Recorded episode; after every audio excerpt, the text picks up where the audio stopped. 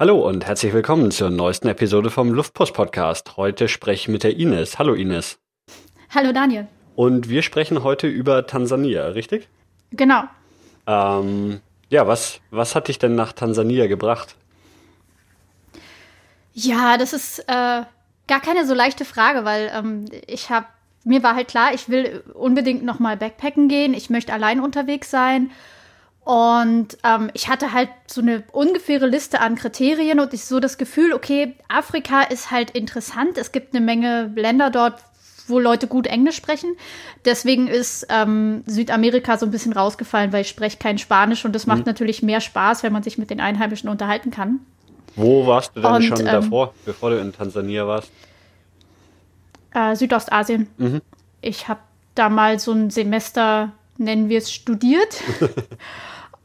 und bin halt da ein bisschen rumgereist und habe ähm, gerade Myanmar sehr genossen, aber mhm. ansonsten war ich eher in Europa unterwegs. Okay, aber Tansania war dann das erste Mal, dass du in Afrika warst. Mhm. Okay. Genau. Ähm, also du, du, hast gesagt, ähm, ein Land, wo, wo man mit Englisch durchkommt.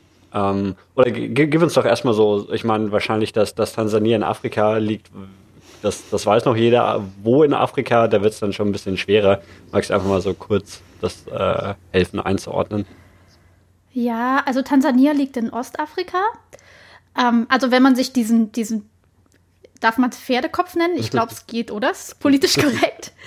ähm, wenn, wenn, man sich den Pferdekopf vorstellt, so zwischen Ohr und Auge des Pferdes. Mhm. Ähm, das heißt, es liegt am Indischen Ozean, hat auch eine sehr lange Küste zum Indischen Ozean. Ähm, oben drüber liegt Kenia. Es hat eine ganze Menge Nachbarstaaten, liegt unter anderem an der Demokratischen Republik Kongo. Ähm, wie, wie ist denn so die, die Situation in Tansania? Ist es, ähm, kann man da problemlos hinreisen oder ist das irgendwie ja. ähm, problematisch? Ja, also ich hatte überhaupt keine Probleme und ich habe es mir halt auch ausgesucht, weil es als sicheres Land gilt. Äh, gilt.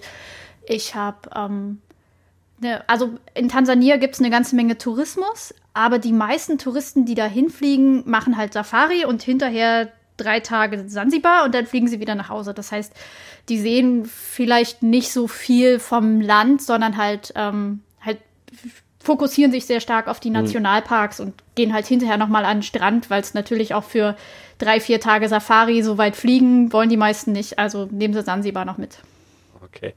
Ähm, also du, du hast dir dann Tansania rausgesucht. Du warst, wenn ich es richtig im Kopf habe, am oder im zweiten Teil deiner Reise dann auch noch in Kenia unterwegs, oder? Genau. Das Ke also Kenia liegt dann, dann nördlich von Tansania. Das ist quasi der, der genau. Nachbarstaat. Genau. Mhm. Ähm, ich ja. War insgesamt siebeneinhalb Wochen unterwegs und davon knapp fünf in Tansania. Ich hatte das vorher gar nicht so geplant. Ich dachte, ich mache vielleicht ungefähr 50-50, aber mhm. so aufgrund der Wahlsituation wollte ich halt erst später nach ähm, Kenia und habe dann halt irgendwie total lange für Tansania gebraucht. Äh, was heißt aufgrund der Wahlsituation? Ähm, also in Kenia haben sie ja im September, glaube ich, das erste Mal gewählt und äh, die internationalen Beobachter hatten gesagt, so ja, Wahl war okay. Mhm. Aber der, ich glaube, der wichtigste einheimische Gerichtshof hat gesagt, so nee, war nicht okay. Diese Wahlen waren halt nicht frei und fair, so wie wir uns das für ein demokratisches System vorstellen. Das ist wohl ziemlich einzigartig. Also es ist vorher wohl noch nicht vorgekommen, dass ähm, in Afrika ein einheimischer Gerichtshof gesagt hat, so nein, die Wahlen, die gerade in meinem Land stattgefunden haben, waren nicht in Ordnung. Mhm. Das kommt normalerweise eher von außen. Und ähm, ja, danach gab es Aufstände. Kenia hat eine ein bisschen traurige Geschichte, was diese Nachwahlaufstände angeht, weil ähm, 2007 sind da weit mehr als 100 Leute bei gestorben. Das muss sehr, sehr brutal gewesen sein. Das heißt, dass da, also einige Leute sind wohl noch, nennen wir es, traumatisiert. Hm. Und ähm, trotzdem gibt es da aber immer noch ganz schön viel Spannung. Ja. Okay. Aber grundsätzlich. Ähm, grundsätzlich ist Kenia doch schon eher eins der ähm, stabileren und auch reicheren Länder in der Region, oder? Also zumindest habe ich so das Gefühl, außenrum liegen Somalia, Äthiopien, Uganda, Südsudan. Ja, ja, schon. Also wirtschaftlich läuft das ganz gut, außer im Tourismussektor, weil die Touristen jetzt halt eher nach Tansania fliegen als nach Kenia. Mhm. Ähm, wegen 2007 der Wahl, das heißt, es ist halt einfach so, die, die Tourismusanbieter fokussieren sich halt jetzt mehr auf Tansania, was sich halt für die Leute dort vor Ort negativ auswirkt, mhm. die halt vorher im Tourismus gearbeitet haben. Aber abgesehen davon läuft es wirtschaftlich ziemlich gut. Also so in Nairobi war ich in zwei unterschiedlichen Coworking Spaces und da gab es eine ganze Menge Auswahl. Mhm. In ähm, Tansania gibt es, glaube ich, im ganzen Land drei. Okay. Ja. Ähm, ja, dann, dann nachdem Tansania auch der erste Teil deiner Reise war, lass uns mal erstmal auf Tansania äh, fokussieren und später dann noch zu, zu Kenia kommen. Ähm, also du, du hast gesagt, du willst als äh, Backpackerin unterwegs sein. Was, was hast du denn für, ähm, für Reisevorbereitungen gemacht? Hast du dich irgendwie ähm, informiert, irgendwie spezielle Sachen mitgenommen, Impfungen oder einfach blind drauf los? So viel Vorbereitung hatte ich eigentlich nicht gemacht. Ich hatte zwar viel vor, also ich wollte vorher total viel lesen mhm. und ähm, mich so ein bisschen mehr in Kultur und Geschichte reinarbeiten, aber wie das immer so ist, dann arbeitet man bis zum allerletzten Augenblick und ähm, dann geht's schon los. Das Einzige, womit ich wirklich viel Zeit verbracht habe, ist über Malaria zu lesen, mhm. weil ich, ich bin in der kleinen Regenzeit hin in der Regenzeit hast du eine höhere Chance, dich ähm, mit Malaria zu infizieren, als wenn es komplett trocken ist, weil es mehr Mücken gibt. Okay. Und ähm, dieser, dieser ganze Gürtel von Afrika, der da so um den Äquator rundherum liegt, ist halt äh, Malaria-Gebiet. Manche Gebiete mehr, manche Gebiete weniger. Ist aber relativ schwierig, das rauszufinden, welche Gebiete gefährlich sind und welche nicht. Also wenn du vor Ort bist, ist kein Problem mehr. Mhm. Aber wenn du dann vor Google sitzt und ja, dann guckst du diese Karten an und auf diesen Karten ist alles rot. Gehst du zum Tropeninstitut, ähm, lässt dich beraten und die sagen dir, ja, also ist ihre Entscheidung. Ich würde schon Vorsorge betreiben und das habe ich dann auch gemacht. Also das machen nicht alle Leute. Ich habe auch eine Menge Leute getroffen, die halt gesagt haben, sie haben zwar die äh, Malaria-Tabletten dabei, aber nehmen mhm. die nicht. Ist eine schwierige Entscheidung. Was, was kann man vorsorglich gegen Malaria machen? Das Einzige, was du machen kannst, ist halt regelmäßig Tabletten einnehmen. Ähm, also so der Klassiker ist Malarone. Es gibt noch ein paar günstigere, die wohl mehr oder weniger das gleiche machen. Und dann ähm, nimmst du die halt täglich, manche auch nur einmal in der Woche ein. Mhm. Und das ist ein äh, Breitbandantibiotika. Okay. Und die, die Wahrscheinlichkeit, Malaria zu bekommen, ist halt sehr viel geringer, wenn du das nimmst. Aber auch nicht null. Okay, und dafür nimmt man aber kontinuierlich halt ein Antibiotikum. Ja, was halt nicht irre gesund ist. Mhm, okay. Ähm, du hast gesagt, es war die kleine Regenzeit. Ähm, dann gibt es auch noch eine große oder also generell Jahreszeiten, ja. also wie wir sie kennen, also Sommer, Winter gibt es ja nicht wirklich wahrscheinlich, wenn es am Äquator liegt. Ne? Mhm. Aber ähm, genau. das Jahr gliedert sich dann in zwei Regenzeiten oder wie ist das? Ja, wobei die wohl nicht mehr ganz so regelmäßig sind. Also man konnte sich wohl vor ein paar Jahren noch total darauf verlassen, also so praktisch den Kalender nachstellen, so von, ich glaube, März bis Mitte Mai ist große Regenzeit und da ist wirklich, wirklich nass. Da passiert da auch nicht viel. Und ähm, im Mitte Oktober bis Mitte Dezember ist kleine Regenzeit. Das variiert so ein bisschen, aber das war halt so der, äh, so über den Daumen gepeilt, stimmte das für Ostafrika. Mhm. Während inzwischen kann es halt auch einfach mal sein, dass sich das verschiebt oder dass ähm, ja viele Leute führen das auf den Klimawandel mhm. zurück. Ich weiß nicht, ob das stimmt. Mhm. Ähm, wie war es denn dann in deiner Erfahrung? Ähm, oder was bedeutet dann kleine Regenzeit? Ähm, ist es dann wirklich, regnet es die ganze Zeit oder äh, nicht? Nö, äh, das passiert nur in der großen Regenzeit, da wäre ich dann auch nicht hingefahren. Es regnet schon öfter mal, aber ich hatte eigentlich relativ viel Glück. Also wir hatten vielleicht an einem Viertel aller Tage, die ich dort war, Regen und es kam auch mal vor, dass es einen Tag durchgeregnet hat, aber vielleicht an zwei, drei Tagen. Aber die Temperaturen sind die dann trotzdem relativ hoch? Ja, also so zwischen 20, 25 und 32, mhm. mal auch 35. Also ist warm genug, würde ich sagen. Okay. Ähm, ja, dann lass uns, lass uns doch ganz vorne bei deiner Reise beginnen. Also ähm, wie, wie kommt man nach Tansania und wo hast du deine Reise gestartet? Mm, ich habe in Sansibar angefangen, weil ich dachte, okay, ich war noch nie in Afrika, fangen mhm. wir an einem touristischen Ort an. Das war, glaube ich, auch eine ganz gute Entscheidung. Ich bin über äh, Nairobi geflogen. Mhm. Das war ein klein bisschen aufregend, weil das mit dem Check-in nicht so irre gut funktioniert hat. Die letzte Airline war äh, Precision Air, äh, Air oder so ähnlich hießen die. Das ist so eine lokale, die dafür wohl bekannt ist, dass die so Computersysteme schon öfter mal Probleme haben. Wusste ich nicht. Äh, war ein bisschen aufregend, aber ähm, irgendwann konnten sie mich dann tatsächlich einchecken und dann konnte ich auch den letzten Flug nehmen. Wir sind direkt am Kilimanjaro vorbeigeflogen. Das war ziemlich cool. Äh, der Kilimanjaro ist der ähm, höchste Berg in Afrika mhm. und auch, ich glaube, der höchste alleinstehende Berg überhaupt. Auf jeden Fall ist er hoch. Mhm. Ähm, und den kann man, kann man vom Flugzeug aus sehen? Ja, und äh, es gab halt so Wolkendecke mhm. und da guckte dann so ein Berg raus. Und auf dem Berg oben liegt so ein klein bisschen Schnee drauf. Und das sah schon sehr beeindruckend aus. Und auf einmal hingen irgendwie alle Leute im Flugzeug auf der anderen Seite. äh, und haben Fotos von, vom äh, Kilimanjaro gemacht. Ähm, du hast gesagt, du bist nach Sansibar geflogen. Sansibar ist so ein, so ein Ort, ich weiß nicht, irgendwie den, den Namen hat, kennt, glaube ich, jeder, aber ähm, wo, wo liegt das und was, was ist Sansibar überhaupt? Sansibar ist, ähm, sind mehrere Inseln, die direkt vor Tansania liegen. Also gehört zu Tansania da, mhm. dazu. Früher ähm, waren das zwei unterschiedlich äh, also früher gehörten die nicht zusammen. Da hieß Festland Tansania Tanganyika oder so ähnlich und Sansibar war halt Sansibar. Mhm. Inzwischen gehören die halt zusammen. Und ist so Wobei der, der Touristen-Hotspot von Tansania oder? Also ich würde sagen nach der Serengeti, ja. Mhm.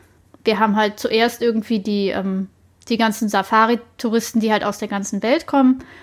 Und die gehen halt größtenteils in die Serengeti, weil die halt auch von der Landschaft her sehr, sehr beeindruckend sein muss. Ich war da nicht.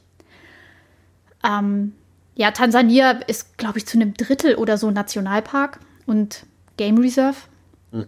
Also es gibt unglaublich viel Fläche, was du als, ja, was halt Nationalpark ist. Das heißt, du bezahlst einen relativ hohen Eintrittspreis äh, als ähm, Nicht-Einheimischer, um halt dort Safaris zu machen. Mhm.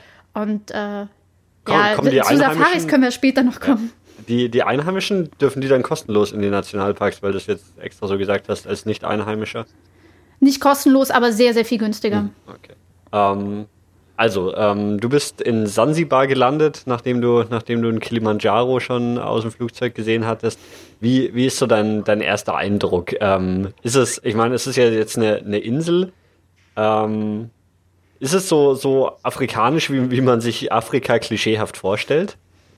Sansibar eigentlich noch nicht so, weil Sansibar sehr arabisch geprägt ist und immer relativ international war. Also das ist seit Jahrhunderten Handelsstützpunkt, hat eine sehr unrühmliche Geschichte, was Sklavenhandel angeht und ähm, ist halt ja einfach ein sehr, sehr internationaler Ort, wo du halt auch Leute aus aller Welt hast, die dort dauerhaft leben.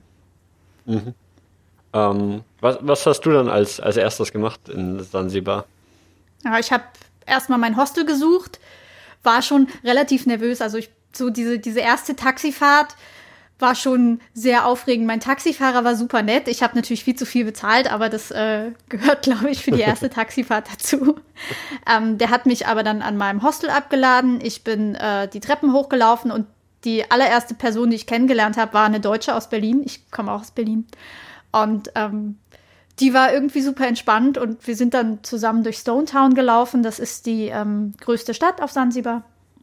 Oder nee, stimmt gar nicht. Das ist äh, Sansibar. Äh, Sansibar Stadt ist die Stadt und Stone Town ist die ähm, Altstadt und mhm. so der Touristen-Hotspot ähm, innerhalb von Sansibar Stadt. Ja. Und äh, ja, wir waren dann äthiopisch essen, was ähm, sehr zu empfehlen ist und haben uns halt einfach diese, ja, die alte Stadt angeguckt, wo du halt noch relativ viel so aus der Kolonialzeit siehst. Und es ist äh, so, so morbid, äh, pittoresk, würde ich sagen. Was, was also du, meinst du damit? Du siehst, dass es da mal wohlhabende Leute gab, die Aha. sehr aufwendig gebaut haben, aber die Wände sind halt so dunkelgrau bis schwarz an vielen Stellen. Erst dachte ich, okay, hat es hier mal gebrannt, aber tatsächlich kommt das wohl durch das Meer, dass die halt so, dass überall so dunkle Stellen sind an den Wänden, wo du halt, also die streichen halt da einfach nicht neu. Mhm. Und ähm, wenn das da seit 50 Jahren irgendwie blättert die Wand Farbe ab und äh, stürzt halt mal so ein Balkon ab und du siehst halt, was Hotels und Touristen-Hotspots sind, die sind gut gepflegt mhm. und alles andere sieht heruntergekommen aus, aber da die Bausubstanz halt so schön ist, hat es halt trotzdem was. Also mhm. es hat unglaublich viel Spaß gemacht, da rumzulaufen und Fotos zu machen. Ob es so viel Spaß macht, in diesen Häusern zu leben, steht sicherlich auf einem anderen Blatt. Mhm. Also so ein bisschen ähm, von der Erzählung her klingt es für mich jetzt wie, wie in Kuba auch, die, die ja auch irgendwie relativ viel ähm, ja, alte Gebäude haben, die, die aber nicht mehr, nicht mehr so richtig in, in Schuss sind, aber trotzdem noch irgendwie halt so ja, den, den alten Charme haben und deswegen ähm, doch ganz, ganz nett aussieht. Ich war noch nie in Kuba, aber ja, das könnte ja. ich mir sehr gut vorstellen. Kuba ist vielleicht noch ein bisschen bunter mhm. von den Bildern her. Ist, ähm, ist Sansibar oder ähm, Stone Town dann in Sansibar, ist das eine, äh, eine große, also wirklich eine Großstadt oder ähm, wie, wie muss man sich das vorstellen?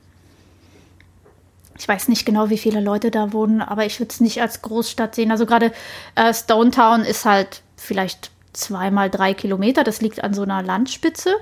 Und ähm, dann gibt es halt irgendwann eine, eine, Querstraße.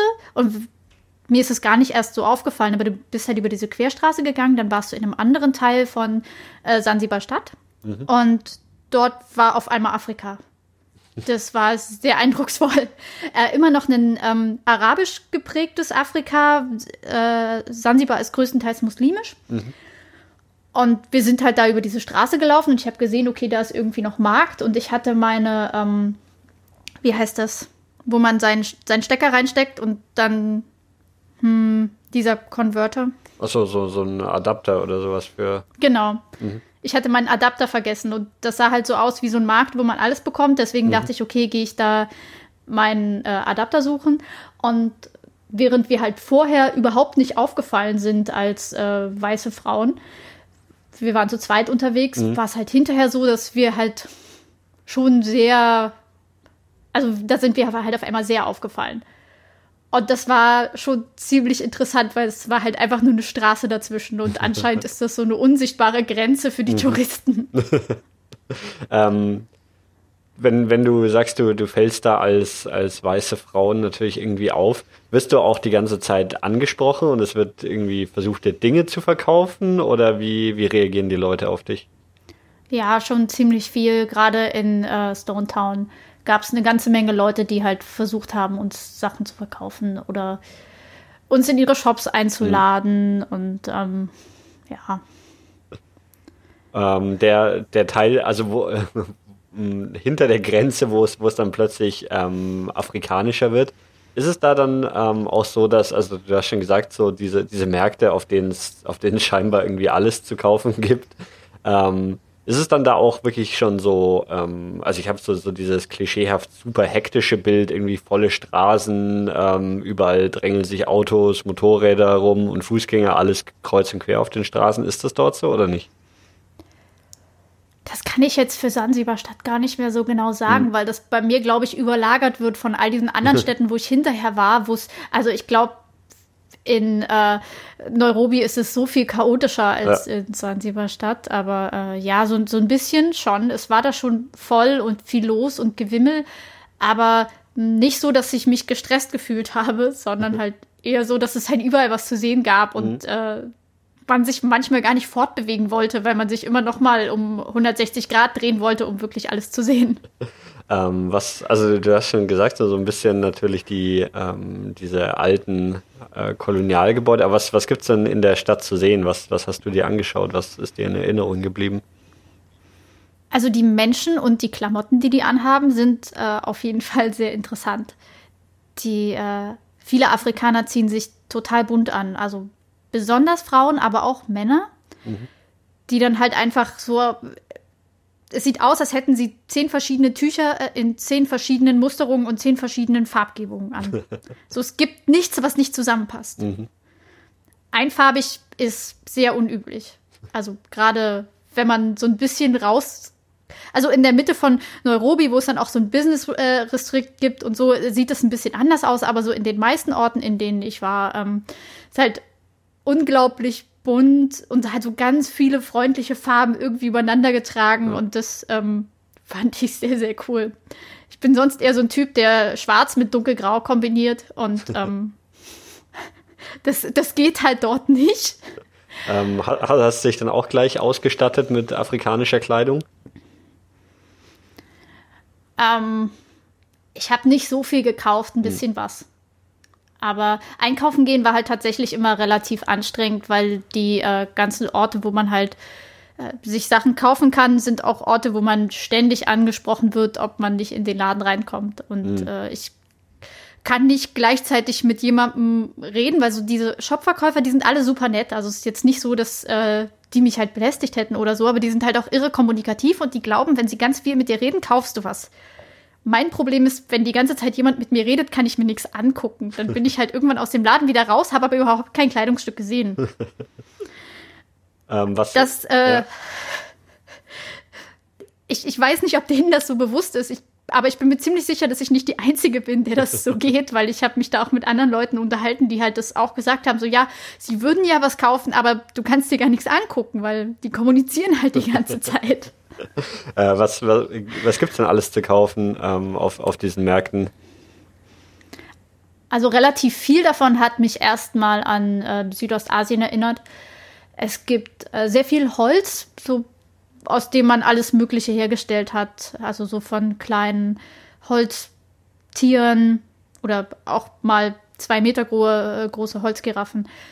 Über halt so Gebrauchsgegenstände. Sehr viel Schmuck. Mhm. Der Schmuck ist unglaublich bunt. Passend zu den Klamotten. Schalen, Kleidungsstücke, Tücher, Seifen. Okay. Ja. Ähm, Sansibar war, war quasi jetzt so der, der erste ähm, Kontaktpunkt für dich mit Afrika. Wie lange wie lang warst du dann auf Sansibar unterwegs? Oder bist du von Sansibar Stadt noch weiter auf der Insel unterwegs gewesen? Ja, wir sind dann einmal hoch in den Norden gefahren, nach Nungwi. Das ist ein wunderschöner äh, Strand. Da habe ich so Bilder gemacht, die halt aussehen wie so Traumstrand zusammengefotoshoppt. Mit dem azurblauen Wasser und äh, der Palme davor und dem roten Blümchen, was da noch ins äh, Bild reinragt.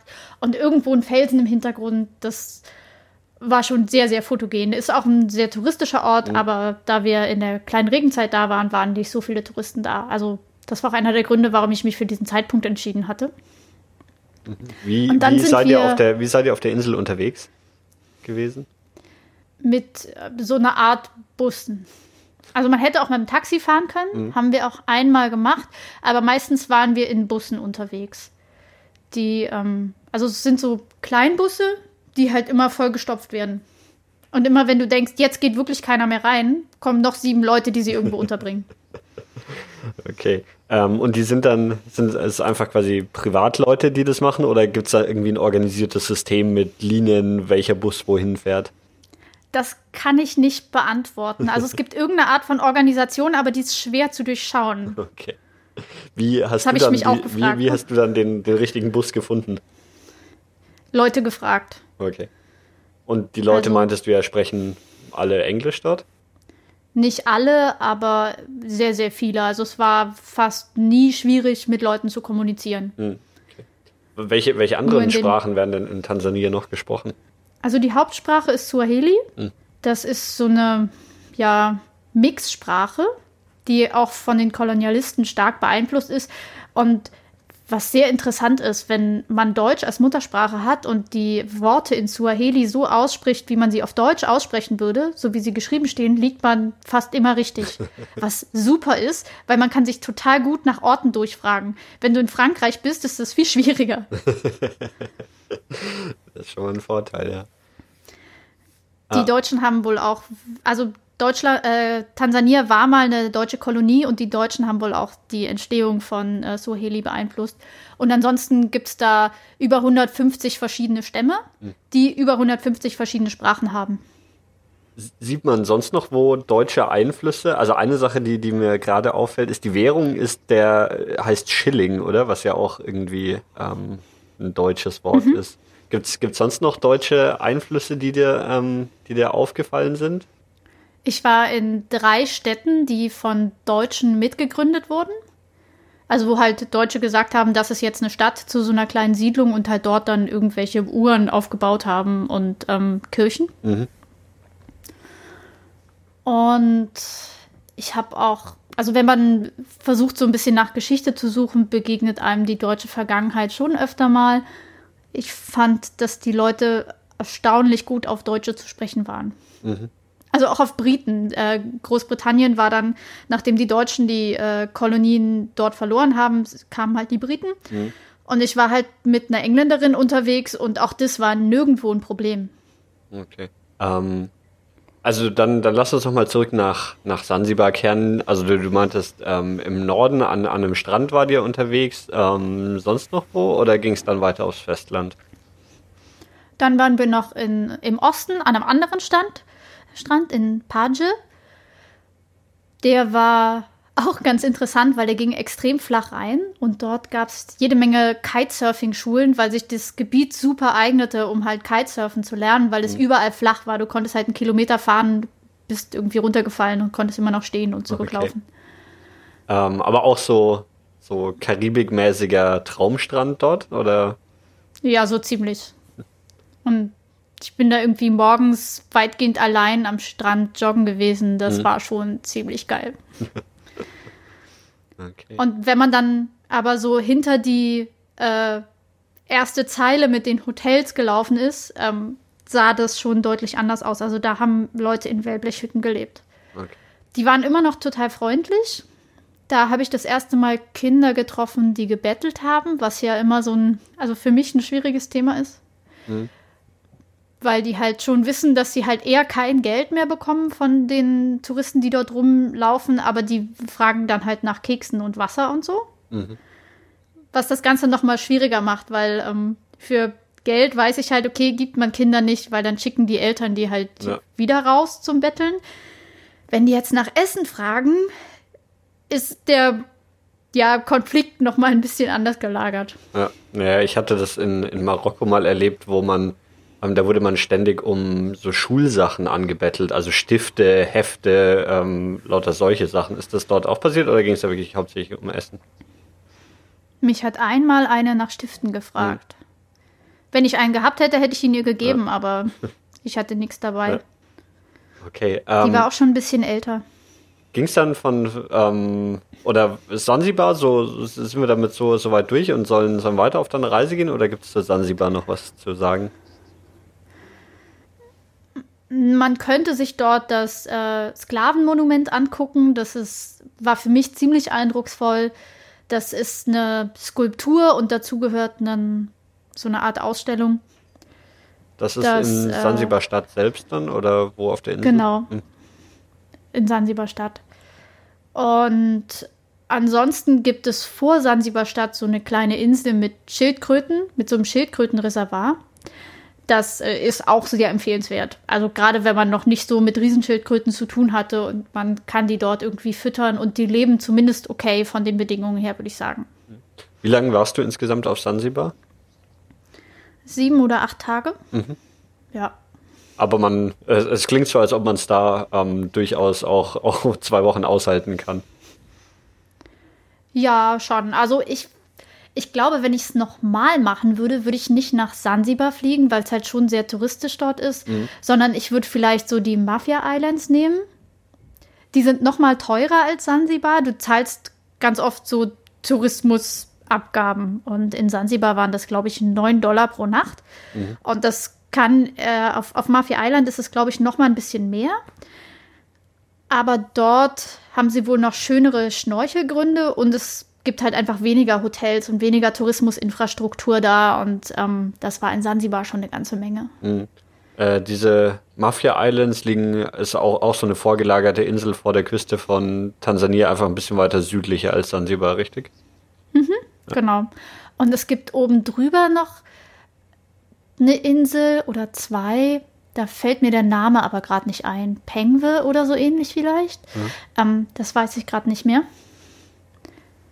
Aber die sollen auch äh, halt irgendwie sehr viel ländlicher sein. Mhm.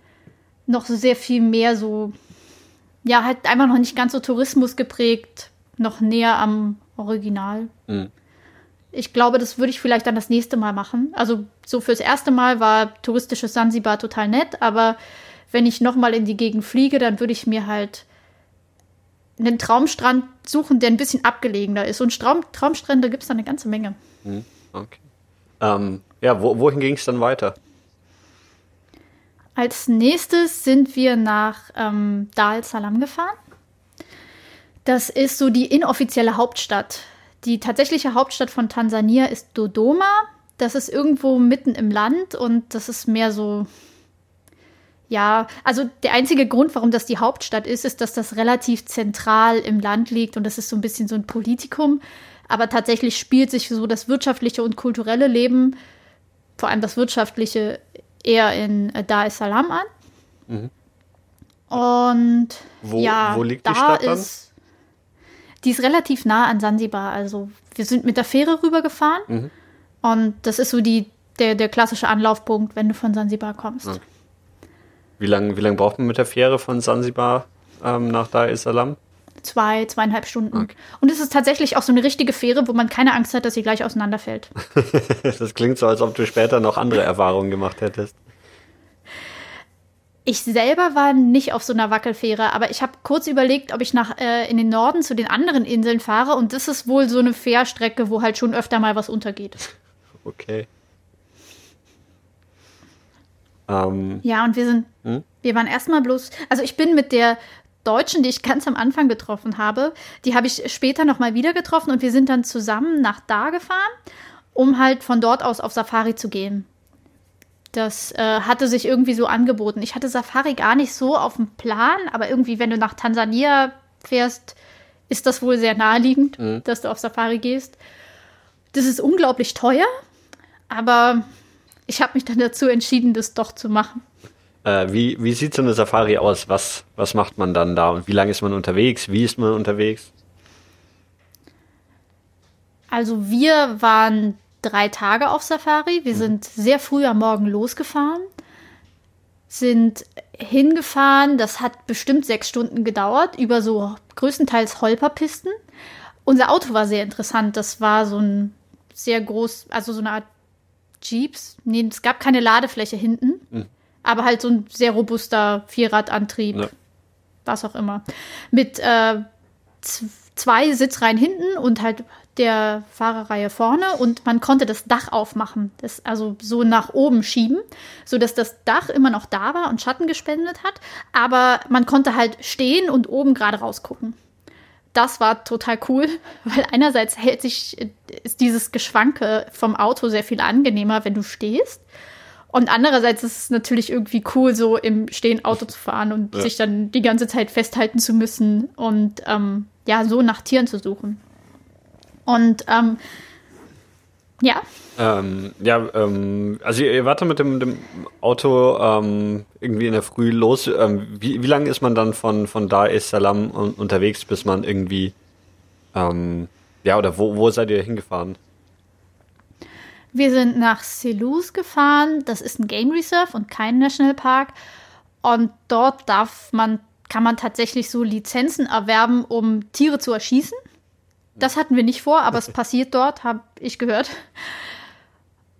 Ähm, ja, und wir wollten natürlich nur Tiere angucken mhm. und sind dann halt, ja, nachdem wir dann dort angekommen sind, standen wir halt erstmal eine Weile vor diesem Tor. Unser Guide ist halt raus, hat die ähm, Tickets oder Eintritt bezahlt, ähm, kam zurück und dann sind wir los. Und erstmal sah halt dieser National Park, äh, dieses Game Reserve genauso aus wie die Landschaft, die wir vorher gesehen haben, weil diese Dinger sind halt riesig groß. Und in der ersten halben Stunde haben wir auch kaum Tiere gesehen. Aber irgendwann tauchten dann so die ersten Antilopen auf und dann haben wir mal eine Giraffe gesehen. Die sind sehr entspannt und sehr coole Tiere. Und dann, ja, Wildschwein und Affen. Und am zweiten Tag haben wir sogar einen Löwen gesehen.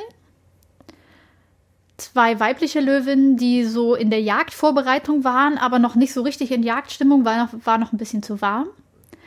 Und ähm, am dritten Tag, glaube ich, haben wir dann auch einen männlichen Löwen gesehen, der so direkt um unser Auto rundherum gelaufen ist.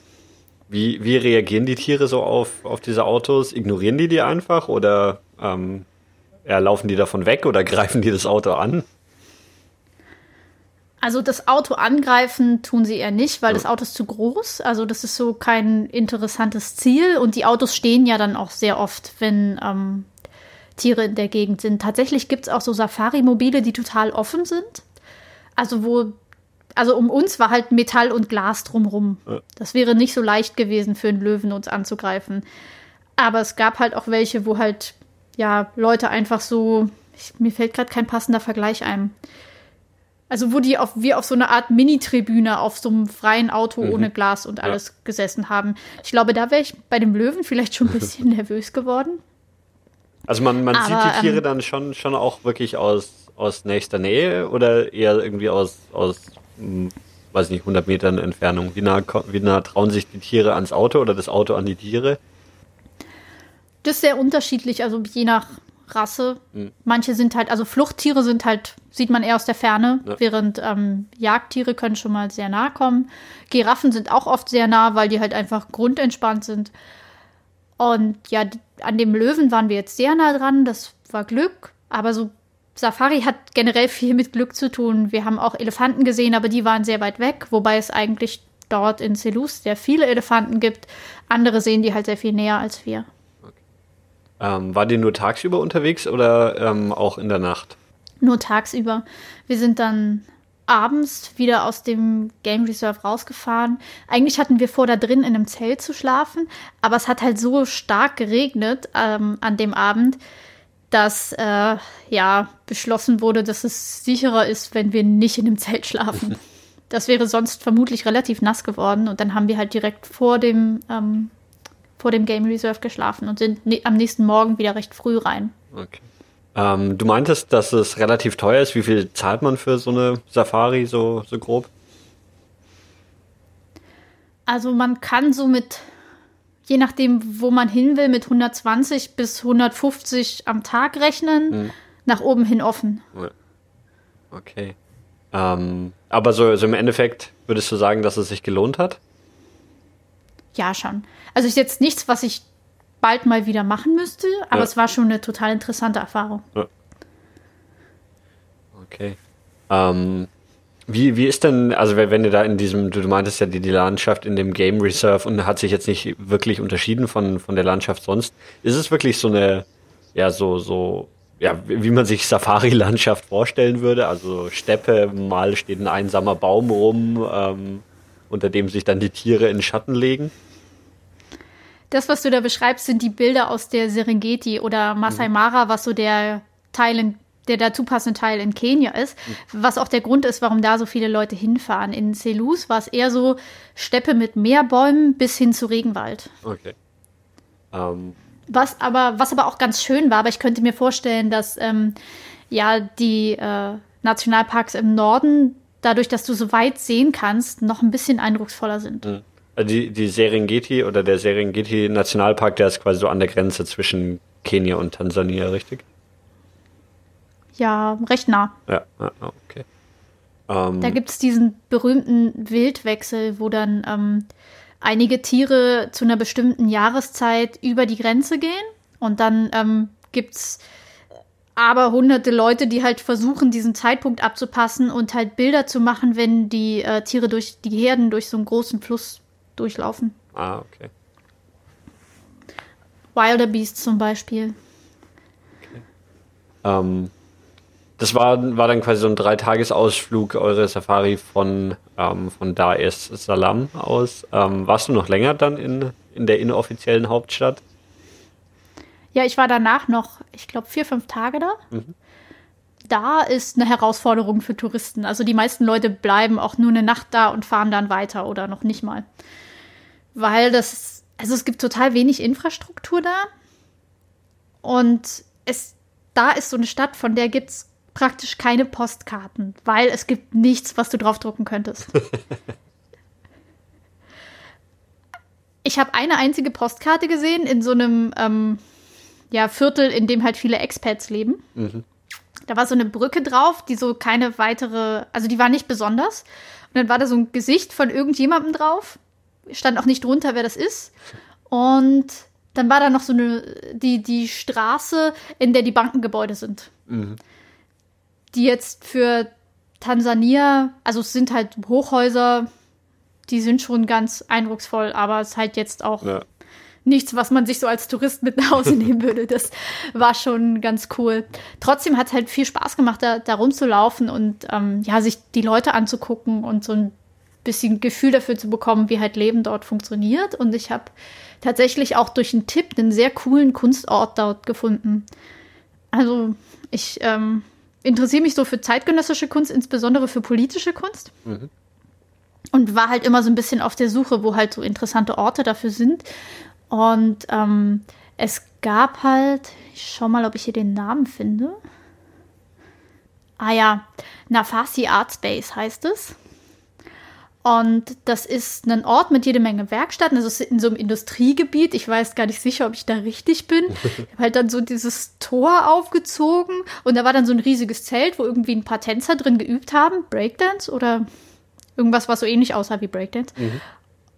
Und äh, außenrum waren äh, halt so kleine Galerien, kleine Werkstätten, wo halt Leute so Metallarbeiten, Graffiti, Poster, klassische Malerei, alles Mögliche gemacht haben. Die waren total nett und kommunikativ und haben mir gezeigt, wie sie ihre Schals weben. Und ähm, ich habe mich dann eine Weile zu den Tänzern gesetzt und die haben halt irgendwie gerade für einen Auftritt geübt und das war total schön.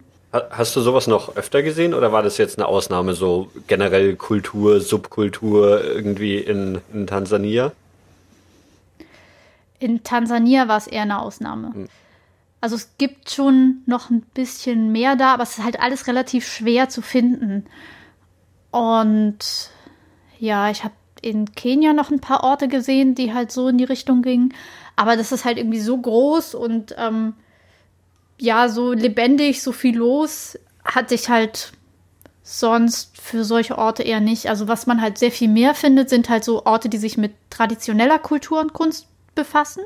Mhm. Also mit den ähm, ja, ich wollte jetzt Masken sagen, aber dann die, also unter afrikanischen Masken kannst du dir sicherlich was vorstellen. Dir fallen ein paar Bilder dazu ein, die ja, kommen das, alle nicht ähm, aus Tansania. Auf der, auf der Landesflagge von Kenia ist, oder? Nee, das ist ein Schild, was da abgebildet ist, oder irgendwas war da so, ne, egal. Das glaub, weiß ich gerade gar nicht glaub, genau. Ich glaube, irgendwas, aber ich glaube, es ist eher, ja, es ist so ein Schild mit einem Speer. Aber ja, ich, ich habe irgend so, so ein Bild von afrikanischen Masken im Kopf. Ich weiß aber nicht, wie, mm. wie akkurat das äh, ist.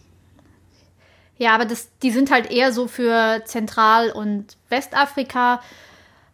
Da haben die halt viel Tradition, während in Tansania siehst du die auch, aber die sind halt eher so dort, weil Leute wissen, dass sich Touristen dafür interessieren. okay. Es gibt dort, ich glaube, zwei Stämme, die halt auch selber Masken herstellen, aber es spielt halt insgesamt bei zwei von 150 Stämmen ähm, nicht so eine Rolle in der mhm. Kultur. Aber es gibt halt irgendwie viel afrikanische Kultur, die sich halt ums Essen dreht, um irgendwelche Kulte dreht, um ähm, Bäume dreht.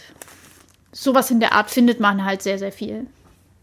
Ähm, wenn, wir, wenn wir schon beim, beim Thema Kultur sind, ähm, du hast ja gesagt, dass also jetzt auf, in Sansibar Stadt gab es Teile, die, ähm, die so ein bisschen arabisch geprägt sind. Wie, wie ist denn so generell das, ähm, welche, welche Rolle spielt Religion zum Beispiel in, in diesen Städten. Da es Salam klingt ja jetzt auch schon mal wie, wie ein äh, islamischer Name.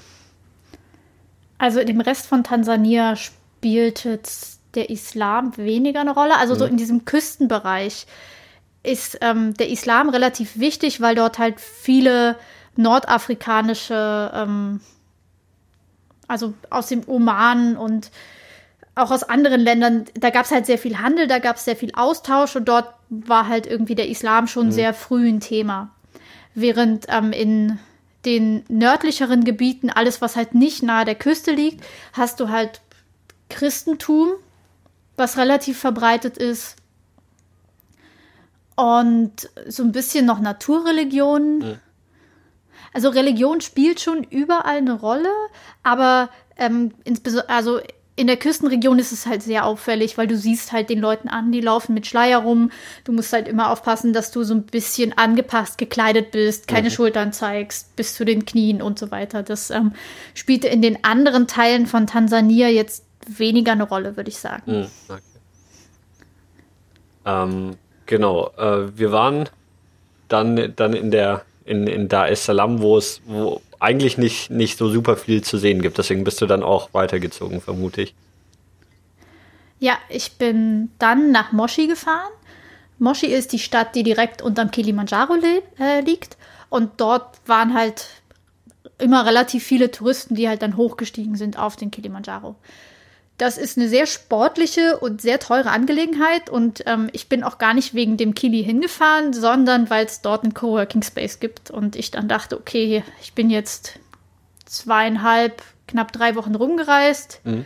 Ist Zeit für eine kleine Pause, suche ich mir einen Ort, wo ich ein bisschen arbeiten kann, weil Reisen ist anstrengend und ähm, dann habe ich halt irgendwie, ja, mir erstmal ein Hotelzimmer gebucht was gleich neben dem Coworking Space lag, was auch ganz nett war, irgendwie mal ein paar Tage ein Zimmer für sich alleine zu haben.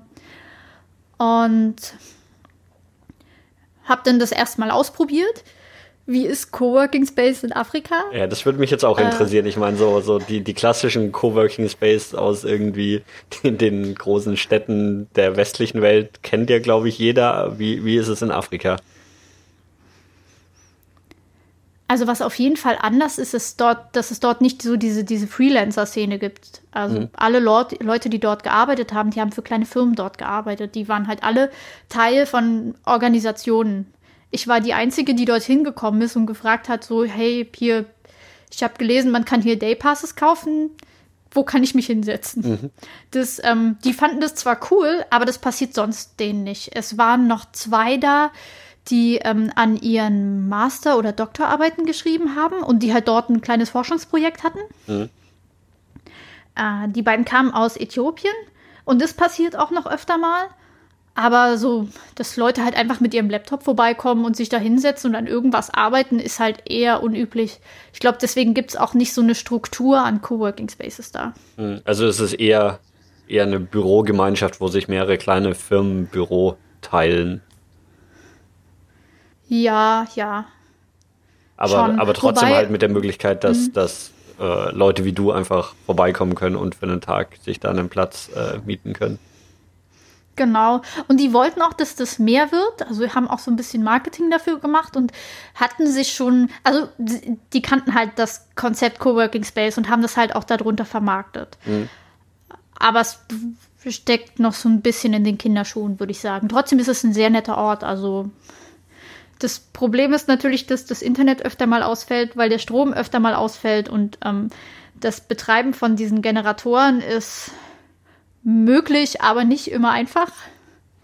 Was heißt das? Also normalerweise, wenn äh, der Strom ausfällt, was durchschnittlich ein bis zweimal am Tag passiert und halt es kann durchaus mal sein, dass er für eine Stunde weg ist, dann ähm, schmeißen halt die äh, alle Orte, die halt ein bisschen mehr Geld haben, so einen Generator an. Das Problem ist, die machen halt nicht nur unglaublich viel Dreck, sondern auch unglaublich viel Lärm. Und mhm. wenn du halt kein großes Grundstück hast, wo du den weiter wegstellen kannst, dann ist es halt ja nicht so angenehm. Also zumindest die Generatoren, die ich dort gesehen habe, waren mhm. halt so, dass man immer nicht in der Nähe sein wollte. Hatte der Coworking Space einen Generator oder war dann, wenn, wenn Stromausfall war, einfach dunkel und Internet weg? Der hatte einen, aber der lief nicht so oft. Ich glaube, der war dann, der war irgendwie kaputt oder irgendwas war mit dem. Hm. Da war man sich aber nicht so ganz einig. Und die meisten Leute haben sowieso irgendwie das mobile Internet benutzt und dann halt einfach getestet. Hm. Weil ähm, mobiles Internet funktioniert ziemlich gut da. Das, das ist eh ein spannendes Thema. Da wollte ich dich noch dazu fragen, zu, zu quasi ähm, man hört ja öfter, dass, dass quasi das Handy so eine, eine super zentrale, also wesentlich zentralere Rolle im, im Leben spielt, als es eigentlich in der westlichen Welt tut, weil irgendwie alles übers Handy läuft, weil es halt eben so, so Infrastruktur wie Festnetzanschlüsse oder, oder Internetleitungen viel weniger gibt. Ähm, wie, wie war deine Erfahrung da so? Ja, würde ich so unterschreiben. Also definitiv selbst in den Großstädten ist halt, dreht sich alles um ähm, um die Mobiltelefone. Also so, du siehst auch sehr viel weniger Laptops da, mhm. sondern halt Leute haben ihr Telefon. Mhm. Was in den Coworking Space dann hatten die, die Leute Laptops dabei oder sich richtig eingerichtet ja. mit, mit Desktop-Rechnern und allem? Also in dem Raum, in dem ich war, also diesem Shared Space, mhm. hatten Leute alle Laptops. Mhm. Gut, ist auch so praktisch oben, beim Stromausfall. Oben, ja, definitiv. Wobei es gibt halt auch so, so Batteriezeugs, was du kaufen kannst, womit du halt deinen Laptop zwischendurch mal betreiben kannst, wenn, äh, oder deinen mhm. dein Computer betreiben kannst, ähm, wenn der Strom gerade mal wieder weg ist. Mhm. Wie, wie war so die, die Internetverbindung von der Geschwindigkeit her? Divers. es, gab, es gab gute Tage und ja. nicht so gute Tage. Ja. Ähm, also so das mobile Internet war relativ stabil. Ich hatte mir nur leider einen Anbieter ausgesucht, der nicht so gut war. Und ähm, deswegen hatte ich da irgendwie öfter mal Probleme und ich wollte dann nicht noch eine andere SIM-Karte kaufen, weil ja eigentlich mein Plan war, nach spätestens vier Wochen rüber zu wechseln nach, ähm, nach Kenia. Mhm. Also, also so rückblickend hätte ich mir einfach noch eine andere kaufen ja. sollen. SIM-Karten kosten da nichts. Okay. Ähm, du meintest, die, diese Stadt, in der du warst, die, die ist so am Fuß vom, vom Kilimanjaro, richtig? Mhm, ist, genau. ist man dann da auch schon irgendwie auf einer gewissen Höhe oder ist man da wirklich noch so auf dem flachen Land und der, der Kilimanjaro erhebt sich dann so aus dem Nichts? Ich glaube, das waren so um die 1000 Meter. Okay, also jetzt nicht irgendwie super bergig oder so, dass man jetzt schon wirklich viel davon mhm. merken würde, wahrscheinlich, oder? Nee, also ich habe gar nichts davon gemerkt. Ich hm. bin hinterher nach oder zwischendurch mal nach Arusha gefahren für drei Tage. Das liegt auf 1500 Meter. Dort ist aufgefallen, dass es nachts über angenehm kalt war. Also da ist es halt unter 20 Grad abgekühlt nachts über. Mhm. Äh, was super fürs Schlafen ist. Aber ansonsten, also so in Moshi habe ich davon nichts gemerkt. Okay. Wie lange wie lang warst du dann in, in der Region ähm, da um Kilimanjaro rum? Ich glaube, so zwei Wochen insgesamt. Also ich bin dann nach Arusha gefahren, von wo die meisten Touren zur Serengeti gehen. Aber nicht, weil ich vorhatte, in die Serengeti zu fahren, sondern weil es dort halt irgendwie so ein Kulturzentrum gab, das ich mir angucken wollte und einen äh, Ableger vom Nationalmuseum, das ich mir auch angeguckt habe. Das war sehr deprimierend. Warum? Weil das sehr lieblos gemacht war. Also die haben halt dort keine Museumstradition. Mhm weshalb es sehr viel weniger Museen dort gibt. Und wenn es halt ein Museum gibt, dann wurden die halt aus politischem Willen eingerichtet. So, wir brauchen jetzt auch ein Museum und dann wird es da gemacht und dann hat irgendjemand gesagt, ja, ist erledigt, äh, wir haben jetzt ein Museum, aber es ist halt nicht so, also so, ich habe schon ganz tolle Museen gesehen, wo halt Leute irgendwie Liebe reinstecken und sich mhm. halt irgendwie Konzepte fürs Licht überleg äh, überlegen, Konzepte für Texte überlegen, sich drüber, nach, äh, drüber nachdenken, wie man Objekte am besten präsentiert, was man in den Vordergrund drückt, was man mhm. eigentlich vermitteln äh, möchte und so weiter. Und es war dort halt mehr so, wir haben sehr viele Texttafeln und ein paar eingestaubte Objekte, die nicht beleuchtet sind. Okay. Was für ein Nationalmuseum schon ein ja. bisschen traurig war. Ich hatte so spontan das Bedürfnis, ihnen anzubieten, da, ja, ich komme mal für ein Jahr vorbei und ich räume hier auf. Ich mache euch ein ordentliches Konzept. Okay. Ähm, was aber tatsächlich in Arusha sehr, sehr cool war, ich habe ähm, in einem Hostel übernachtet, in dem ansonsten nur ähm, Volunteers waren. Also so drei, später vier ähm, junge Frauen, so um, um die 18, mhm. die ähm, eine hat in einem Kinderheim gearbeitet und die anderen haben ähm, so in so einem Ökoprojekt gearbeitet, wo sie halt gerade irgendwie Bäume eingepflanzt haben. Mhm. Und ich konnte da halt einfach mal für einen Tag mitgehen. So die über darüber, wie gut das organisiert ist, könnte man sich vielleicht streiten, aber es hat halt niemand gefragt, dass ich mitgegangen bin und dann habe ich einen Tag mit Bäume eingepflanzt.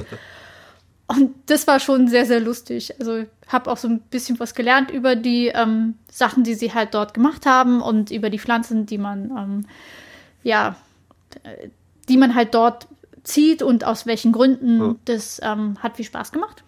Aber das waren, ja, quasi, das waren quasi internationale Volunteers, die für irgendwie so ein freiwilliges soziales Jahr oder was auch immer nach äh, Tansania gekommen sind. Genau, ich glaube, die waren alle über Weltwärts da. Mhm. Was ähm, so ein sehr großes Programm ist. Ist das was, was man, was man oft in Tansania begegnet, dass so, ähm, ja, so, so Volunteers aus dem, aus dem Ausland da sind, die irgendwas machen? Ja, also so abseits dieser großen Touristenströme habe ich wenig Reisende und sehr viele Volunteers getroffen. Mhm. Also es gibt, also ich glaube, alle davon waren Frauen.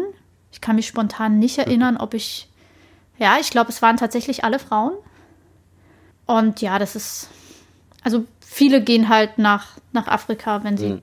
das Bedürfnis haben, halt mal so ein Jahr in einer gänzlich anderen Kultur zu arbeiten und ähm, ja, versuchen in einem sozialen oder ökologischen Projekt zu arbeiten. Hm. Ja, es ist, ist, ja, es ist ja so ein bisschen so ein, so ein umstrittenes Thema teilweise, weil es halt wohl auch Programme gibt. Ich, ich kann das jetzt für, für Tansania nicht sagen, habe aber ähm, auch Berichte darüber gesehen, dass eben dann Leute für, für irgendwie paar Wochen in eine Schule gestellt werden, dann da irgendwas machen sollen, aber natürlich auch der Schule nicht wirklich weiterhelfen können, weil sie keine ausgebildeten Lehrer oder sonst was sind. Ähm, aber das ja. so hattest du so ein Gefühl jetzt in, in Tansania bei, bei den Volunteers oder, oder eher nicht? Also für die, die ich getroffen habe, würde ich sagen, so das war, die waren halt alle länger da. Mhm. Dann relativiert sich das schon so ein bisschen. Ja. Aber auch da hatte ich halt oft das Gefühl, dass es nicht so gut organisiert war, dass, ähm, dass man da hätte sehr viel mehr rausholen können. Und es gibt natürlich generell irgendwie so ein Problem ähm, mit so diesem, ich tue jetzt was Gutes, ich gehe nach Afrika und helfe den Menschen ja. dort, damit es denen besser geht. Ist nachvollziehbarer Ansatz. Also ich kann das total gut verstehen, aber ob das jetzt langfristig effektiv ist, ist ja. halt schwierig zu sagen. Vielleicht ist es halt nicht der Weg, den ähm, der halt überhaupt was bringt. So. Ja. Trotzdem habe ich halt dort irgendwie super engagierte Leute getroffen, die halt ähm, auch Geld gesammelt haben für Kinderheime, die halt versucht haben, gegen die Korruption dort anzuarbeiten, die ähm, versucht haben, dort was aufzubauen und also so für die einzelnen ja. Individuen, die ich dort getroffen habe, habe ich sehr, sehr viel Respekt. Ob ja. das jetzt in so einem größeren Kontext der richtige Weg ist, kann ich nicht beurteilen. Klar, kann man wahrscheinlich auch so pauschal nicht beantworten. Ähm, aber ein interessantes Stichwort hast du, hast du gerade noch gesagt, Korruption. Ähm, bist du damit irgendwie in Berührung gekommen? Ich direkt nicht. Aber wenn man sich mit Leuten unterhält, ist das ständig ein Thema. Und auch so mit den, ich habe zum Beispiel in Moshi zwei Briten getroffen, die für ein Projekt arbeiten, das, einen, ähm, das eine Schule dort unterstützt. Wobei für mich sah es eher aus wie ein Kindergarten. Die haben, die wollten dort zwar eine, eine Schule aufbauen und haben dort halt schon eine Gruppe an sehr jungen Kindern, denen sie halt dort so Sachen wie Stifthaltung beibringen. Mhm. Was auch noch ein interessantes Problem ist, über das ich hier vorher nie nachgedacht habe, dass halt Kinder in Afrika malen halt nicht. Und wenn die in die Schule kommen, können die keinen Stift halten und ähm, wissen halt, also sind von der Koordination nicht darauf vorbereitet, mhm. äh, die ersten Buchstaben zu schreiben. Aber ähm, das wollte ich eigentlich gar nicht erzählen. Das war gerade mein Thema. äh, Korruption eigentlich. Ah ja. Ähm, und die, die beiden Briten haben halt irgendwie dieser einen Schule geholfen, dass ähm, haben halt dort verschiedene Sachen über die Jahre aufgebaut. Dass äh, sie halt dort irgendwie eine kleine Bibliothek hatten, dass dort mehrere Klassenräume sind, dass es halt irgendwie ein Ord eine ordentliche Toilette gibt mit einem ordentlichen kleinen Waschraum ähm, und haben halt sogar so ein bisschen Spielzeugs besorgt und ähm, wollten halt dann eine richtige Schule haben, wo halt die Leute, die Kinder auch bleiben können, wenn sie halt ins schulpflichtige Alter kommen. Hm. Das Problem ist, man braucht für so eine, um so eine Grundschule dort zu machen, braucht man halt eine Lizenz. Und diese Lizenzen ähm, kriegst du halt nur über so ein gewisses Maß an Korruption.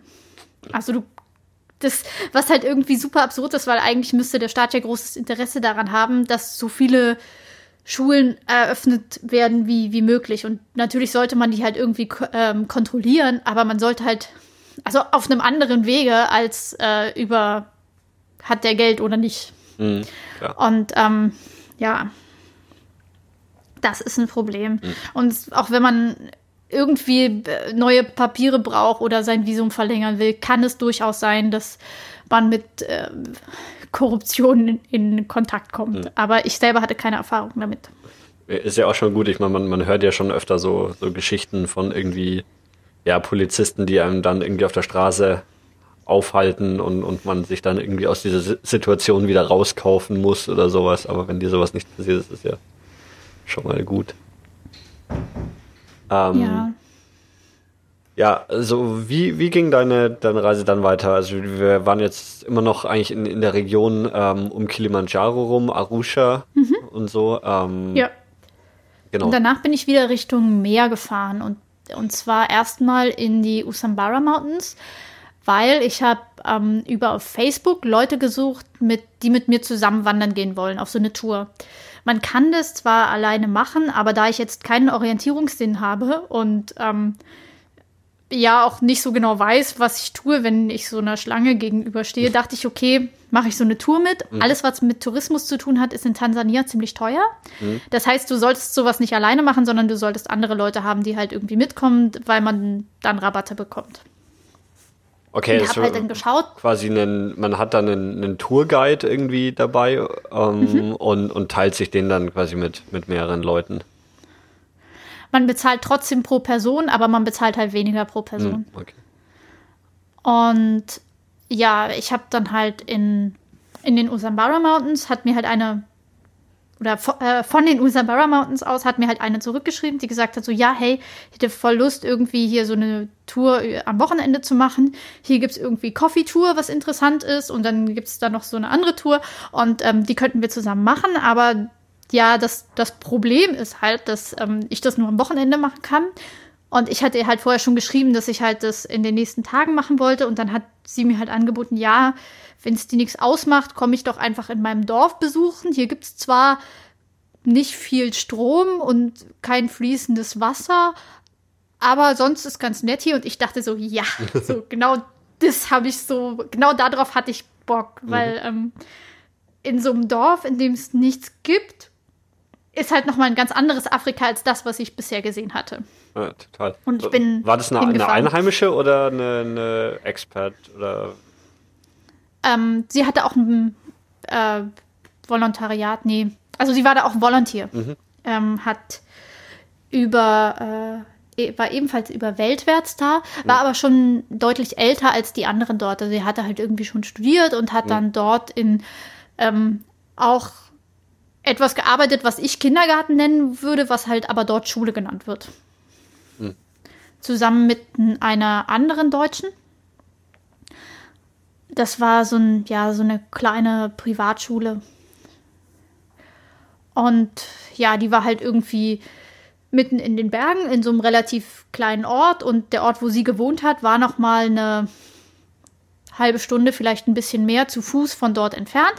Und ähm, ja, man konnte dort auch motorisiert hinkommen, wenn es nicht geregnet hat und man die richtige Motorisierung hatte. Also ich bin halt erst von Lushoto, wo ich einen Zwischenstopp gemacht hatte, mit äh, dem Bus nach Sony gefahren. Dann habe ich von Sony aus ein Motorradtaxi genommen, was äh, mir also es war nicht das erste Motorradtaxi, das ich dort genommen hatte und ich war schon an die Salatschüsselartigen äh, Helme gewohnt. Immerhin gibt es einen Helm. Hat der ähm, Fahrer auch einen Helm auf oder nur, nur du als Fahrgast? Also da war ich noch in dem Status, dass ich drauf bestanden habe. Ja. So, ich fahre nicht mit dir, wenn du keinen Helm hast und ich will auch einen. Irgendwann habe ich es aufgegeben, weil diese Helme waren halt nicht sehr hilfreich. Man konnte die halt oft nicht so richtig festhalt, äh, festmachen. Und wenn du deinen Helm festhalten musst, damit er bei der Fahrt nicht wegfliegt, kannst du es auch sparen. Ja. ja. Auf jeden Fall bin ich dann halt dieses Stück mit dem Motorradtaxi gefahren und danach sind wir halt noch so eine Dreiviertelstunde ungefähr gelaufen zu dem Ort, wo sie gewohnt hat. Und äh, das war schon eine ganz interessante Erfahrung. Und sie hat dort bei einer Familie gewohnt. Der älteste Sohn konnte ein bisschen Englisch, mit mhm. dem konnte sie sich so ganz okay unterhalten. Sie hat halt auch Suaheli gelernt. Zumindest so ein bisschen, dass man halt. Wobei, nee, eigentlich konnte sie das ziemlich gut. dafür, mhm. dass sie noch nicht so lange da war. Und ja, sie ist dann halt an dem. Am ersten Tag sind wir da einfach ein bisschen rumgelaufen. Am zweiten Tag bin ich dann mit in ihre Schule gekommen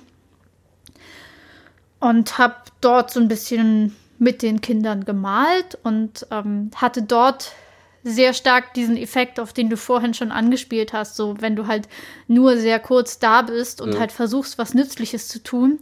Ich wollte halt eigentlich nur dorthin, um halt, ich dachte, ich halte mich im Hintergrund und ich gucke mir das einfach mal an und sammle halt irgendwie so ein bisschen Erfahrung. Aber wenn du dann da mittendrin stehst, dann stellst du dich halt doch hin und malst mit den Kindern. Ja. Und die bauen so schnell eine Verbindung zu dir auf, dass es, ähm, die sind dann halt total offen dir gegenüber und spielen dann so ein bisschen mit dir. Und als dann am, als wir am nächsten Tag dann halt irgendwie die Kinder nochmal in die Schule gebracht haben und dann ähm, gegangen sind, standen halt zwei von denen, mit denen wir halt in die Schule gegangen sind, weil die, de, das lag auf dem Weg, standen halt zwei von denen da und haben halt überhaupt nicht verstanden, dass wir jetzt nicht mit reingekommen sind. So hatten dann so Tränchen in den Augen, wo ich dachte, okay, ja, genau das ist der Grund, warum man ja. das nicht machen sollte. Ja.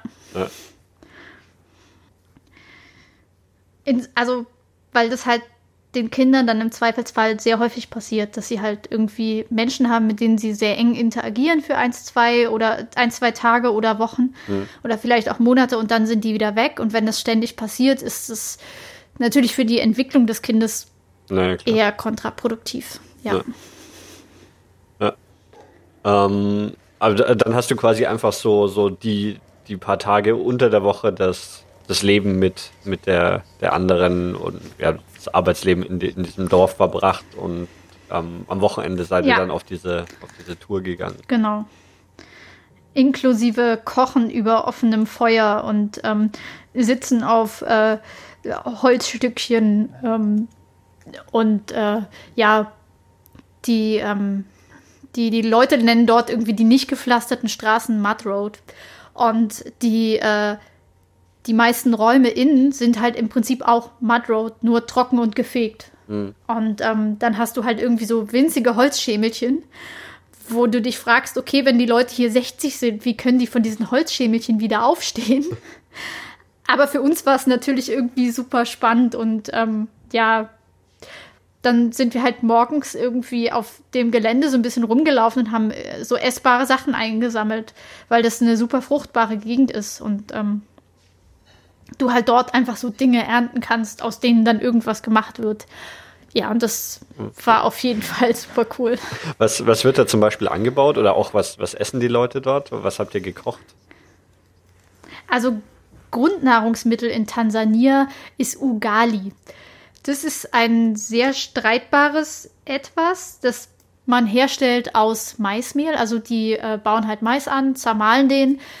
Ähm, es gibt halt irgendwie Maismühlen dort in relativ kleinem Abstand, wo halt Leute ihren Mais hinbringen. Dann wird der gemahlen, dann nehmen die den wieder mit nach Hause, kochen den mit ein bisschen Salz, manchmal mit ein paar Gewürzen und dann kommt da irgendwie so ein ich wollte jetzt fluffig sagen, aber es ist eigentlich nicht fluffig. Es ist es hat so eine etwas komische, leicht gummihafte Konsistenz und ist ziemlich geschmacksneutral.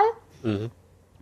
Und dann kriegst du halt so einen riesen Batzen Ugali, so ein paar rote Bohnen dazu und meistens noch so ein bisschen so eine Art Fleischsoße. Und dann dippst du dieses so Ugali in deine Soße oder in die Bohnen ein. Ja, das ist so ein Standardessen dort. Okay. Und ähm, wie, wie ist so dein Urteil? Ähm, hat, hat, schmeckt dir das oder eher so geht so? Ja, ähm, man kann das essen, aber ist jetzt nichts, was ich vermisse. oder hast du andere, andere Gerichte entdeckt, wo du sagst, das, das war wirklich ähm, außergewöhnlich? Also ich war schon öfter mal, ähm, also ich war halt an verschiedenen also ich war halt international öfter mal essen. Mhm. Und äh, es gibt halt relativ viele indische Restaurants an, gerade in der Küstenregion. Mhm. Das ist total gut. Ähm, äthiopisches Essen ist total gut. Ja, europäisches Essen habe ich jetzt nicht probiert, weil das mhm. kann ich ja zu Hause. Ähm, aber so von dem, also ich mochte auch durchaus dieses, dieses einheimische afrikanische Essen und es, die essen auch sehr viel Reis und ähm, in den größeren Städten gibt es halt dann öfter auch so interessantere Gemüsesoßen dazu oder ja, ähm, Nudeln, also so, ja, Pasta ist auch relativ verbreitet. Mhm. Allerdings haben die ein etwas anderes Konzept von Pasta als ich, weil ich die dann eher so italienisch al dente esse und die, die aber mehr so kochen, bis von der Konsistenz kaum noch was übrig mhm. ist. Das war ein bisschen schwierig für mich, insbesondere am Anfang. Ähm, ansonsten gibt es halt sehr viel Tomate, aber so im Vergleich zu dem, was dort an Gemüse so wächst, gibt es halt ziemlich wenig Gemüse in den meisten Gerichten. Okay. Was, was Und, passiert dann mit ähm, dem Gemüse, wenn es nicht, nicht in den Gerichten ist, aber trotzdem eigentlich relativ viel dort wächst? Das habe ich mich auch schon gefragt. Also ich denke, die werden relativ viel exportieren. Mhm. Also auch der, der Kaffee, der dort wächst, ist halt komplett Exportware. Kaffee hat dort auch keine Tradition, die sind halt eher Teetrinker. Mhm.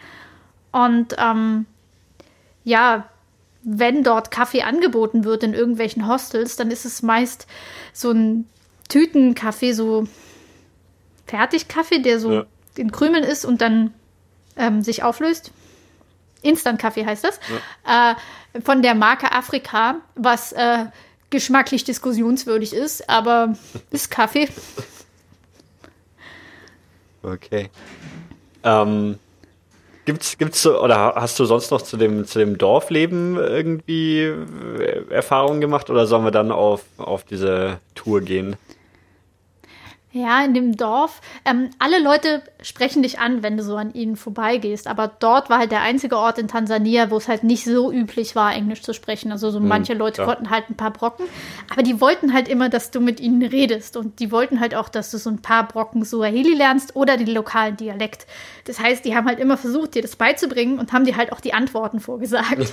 was schon lustig ist, aber ich habe leider nicht so viel Talent für Sprache und ich ähm, hatte dann immer das Gefühl, ich enttäusche sie so ein bisschen, weil ich bin dann am zweiten Tag, bin ich halt wieder mit ähm, der äh, Volontärin, die so nett war, mich bei ihr übernachten zu lassen, bin ich dann halt wieder durchs gleiche Dorf gelaufen und mhm. die haben mich halt wieder irgendwie so angesprochen und ich hatte mir vom letzten Tag nicht gemerkt, was die richtige Antwort ist. Ähm, ja, aber es sind, es sind ganz tolle Menschen, die halt so dich immer mit einem Lächeln begrüßen und ähm, total offen sind. Ich meine, wenn du hier in Deutschland reisen gehst, wie viele Einheimische lernst du kennen? Wie viele Einheimische versuchen mit dir zu kommunizieren? Das ist, glaube ich, im sehr niedrigen Bereich. Ja. Und dort ist es halt einfach total üblich. Und das hat halt sehr viel Spaß gemacht. Das war so das, was ich an äh, Tansania sehr genossen habe. Okay. Ähm, ja, dann ähm, erzähl doch noch ein bisschen zu, zu dieser Tour, die ihr dann äh, gemacht habt. Ja, wir waren dann an dem Samstag, haben wir Coffee Tour gemacht. Mhm. Das, ähm, also das ist von so einem lokalen Verband von Lushoto aus. Ähm, die bieten verschiedene Touren an und ähm, wir kan also meine, äh, die, die Freundin von dort, die äh, kannte halt den einen, der ähm, so eine Tour äh, gemacht hat. Und wir waren dann halt tatsächlich bei seiner Mutter, die halt einen äh, also mir war das auch erst gar nicht klar, dass wir zu seiner Mutter gehen, aber das war dann auch in Ordnung. Die Und hatten dort irgendwie so einen, so einen niedlichen Ort, der hieß Coffee Corner, der ähm, war super gemütlich eingerichtet und man hat dort halt lokalen Kaffee bekommen, mhm. der auch total gut war. Und ähm, von dort aus sind wir dann halt äh, hochgelaufen zu dem ja, Feldbauernhof seiner, seiner Mutter. Mhm. Und haben dort halt erstmal Kaffeebohnen geerntet. Die ähm, wurden dann geschält. Da gab es so ein kleines äh, mechanisches Maschinchen dafür. Und dann wurden die gewaschen. Dann haben wir die Kaffeebohnen, die wir selber geerntet haben, irgendwie zur Seite gestellt, weil die nämlich drei Tage lang gewaschen werden müssen. Und äh, danach getrocknet werden. Und wir haben halt mit getrockneten Bohnen weitergemacht. Die wurden dann gemahlen und mhm. geröstet. Und das war ein ziemlich langer Prozess. Also es relativ aufwendig, wenn man äh, Kaffee so weitgehend in Handarbeit ähm, zubereiten will. Aber so das Ergebnis war gut. Das ähm, hat Spaß gemacht und danach sind wir halt noch hochgegangen zu so einem Viewpoint und sind halt ja einfach so durch den Dschungel da gelaufen und haben uns diese Berge angeguckt und das ähm, an einigen Stellen sah das halt irgendwie aus wie so Alpen. Was, ähm, also jetzt nicht, wenn du so dir die Pflanzen angeguckt hast, aber wenn du so in die Ferne geguckt hast, mhm. was so ein ganz lustiger Effekt ist. Ähm, ja, und dann wollten wir am zweiten Tag eigentlich noch eine andere Tour machen, aber irgendwie, äh, ich war so ein bisschen krank und ähm, eine von den anderen beiden, mit denen wir unterwegs waren, war halt auch so ein bisschen krank und dann haben wir halt äh, beschlossen, stattdessen irgendwie einen ruhigen Tag zu machen. Und ich habe mich halt einfach in diese Coffee Corner äh, gesetzt nach so langem Ausschlafen und da malten irgendwie zwei von den Rastermännern, die ähm, dort äh, ja auch so Touri-Guides waren, malten halt irgendwie Postkarten. Und dort waren halt die äh, Leute, die im Tourismus gearbeitet haben, irgendwie deutlich entspannter weil es gab halt irgendwie gerade auch nicht so viele Touristen, war immer noch kleine Regenzeit und waren halt generell irgendwie, ja, entspannte Menschen, die halt einfach Spaß dran hatten, irgendwie so ein, ja, langsames, entspanntes Leben zu haben mhm. und äh, nicht so, ja, ich nenne es jetzt mal karrieregetrieben waren, sondern halt irgendwie Auskommen haben wollten und äh, zwischendurch halt einfach mal auch einen Tag lang mit so einer Art Damespiel verbracht haben. Und äh, die saßen halt da, haben sich auch gefreut, als sie mich wieder gesehen haben. Ich habe mich dann damit hingesetzt, habe irgendwie so ein bisschen auf meinem Computer rumgetippt, weil ich habe auch so einen kleinen Blog geschrieben. Und ja, dann habe ich halt gesehen, dass zwei da so Postkarten gemalt haben. Habe halt gefragt, so, ja, hey, habt ihr nicht vielleicht noch einen Stift? Ich würde ja mitmalen. Und dann ist er losgegangen, hat mir einen Stift besorgt und dann habe ich mit denen da gesessen und Postkarten gemalt. Das war auch ein sehr schöner Tag. okay. Äh, wie, wie lange sind wir denn jetzt schon insgesamt oder wie, wie lange warst du zu dem Zeitpunkt schon in Tansania? Ich glaube, das ist jetzt Woche vier. Mhm. Ja, weil das war meine vorletzte Station in, ähm, in Tansania. Das ist vielleicht sogar schon Anfang von Woche 5. Mhm. Ja. Ähm, wo, wo war dann die letzte Station in Tansania? Wo ging es als nächstes hin? Die letzte Station ist Tanga. Tanga ist wieder am Meer. Mhm. Und äh, ist halt die, ich glaube, zweitgrößte Hafenstadt von Tansania. Ist ähm, ja schon relativ nah an Kenia dran, also ist relativ weit im Norden. Ähm, so weit, wie du halt so an der Küstenseite kommst. Mhm. Und ja, in Tanga war ich relativ kurz. Ich war da nur zwei Nächte. Das war ähm, das erste Mal, wo ich mir für einen Ortswechsel nicht für die erste Nacht schon ein Hotel vorgebucht hatte, weil ich wusste halt, ich komme relativ früh dort an.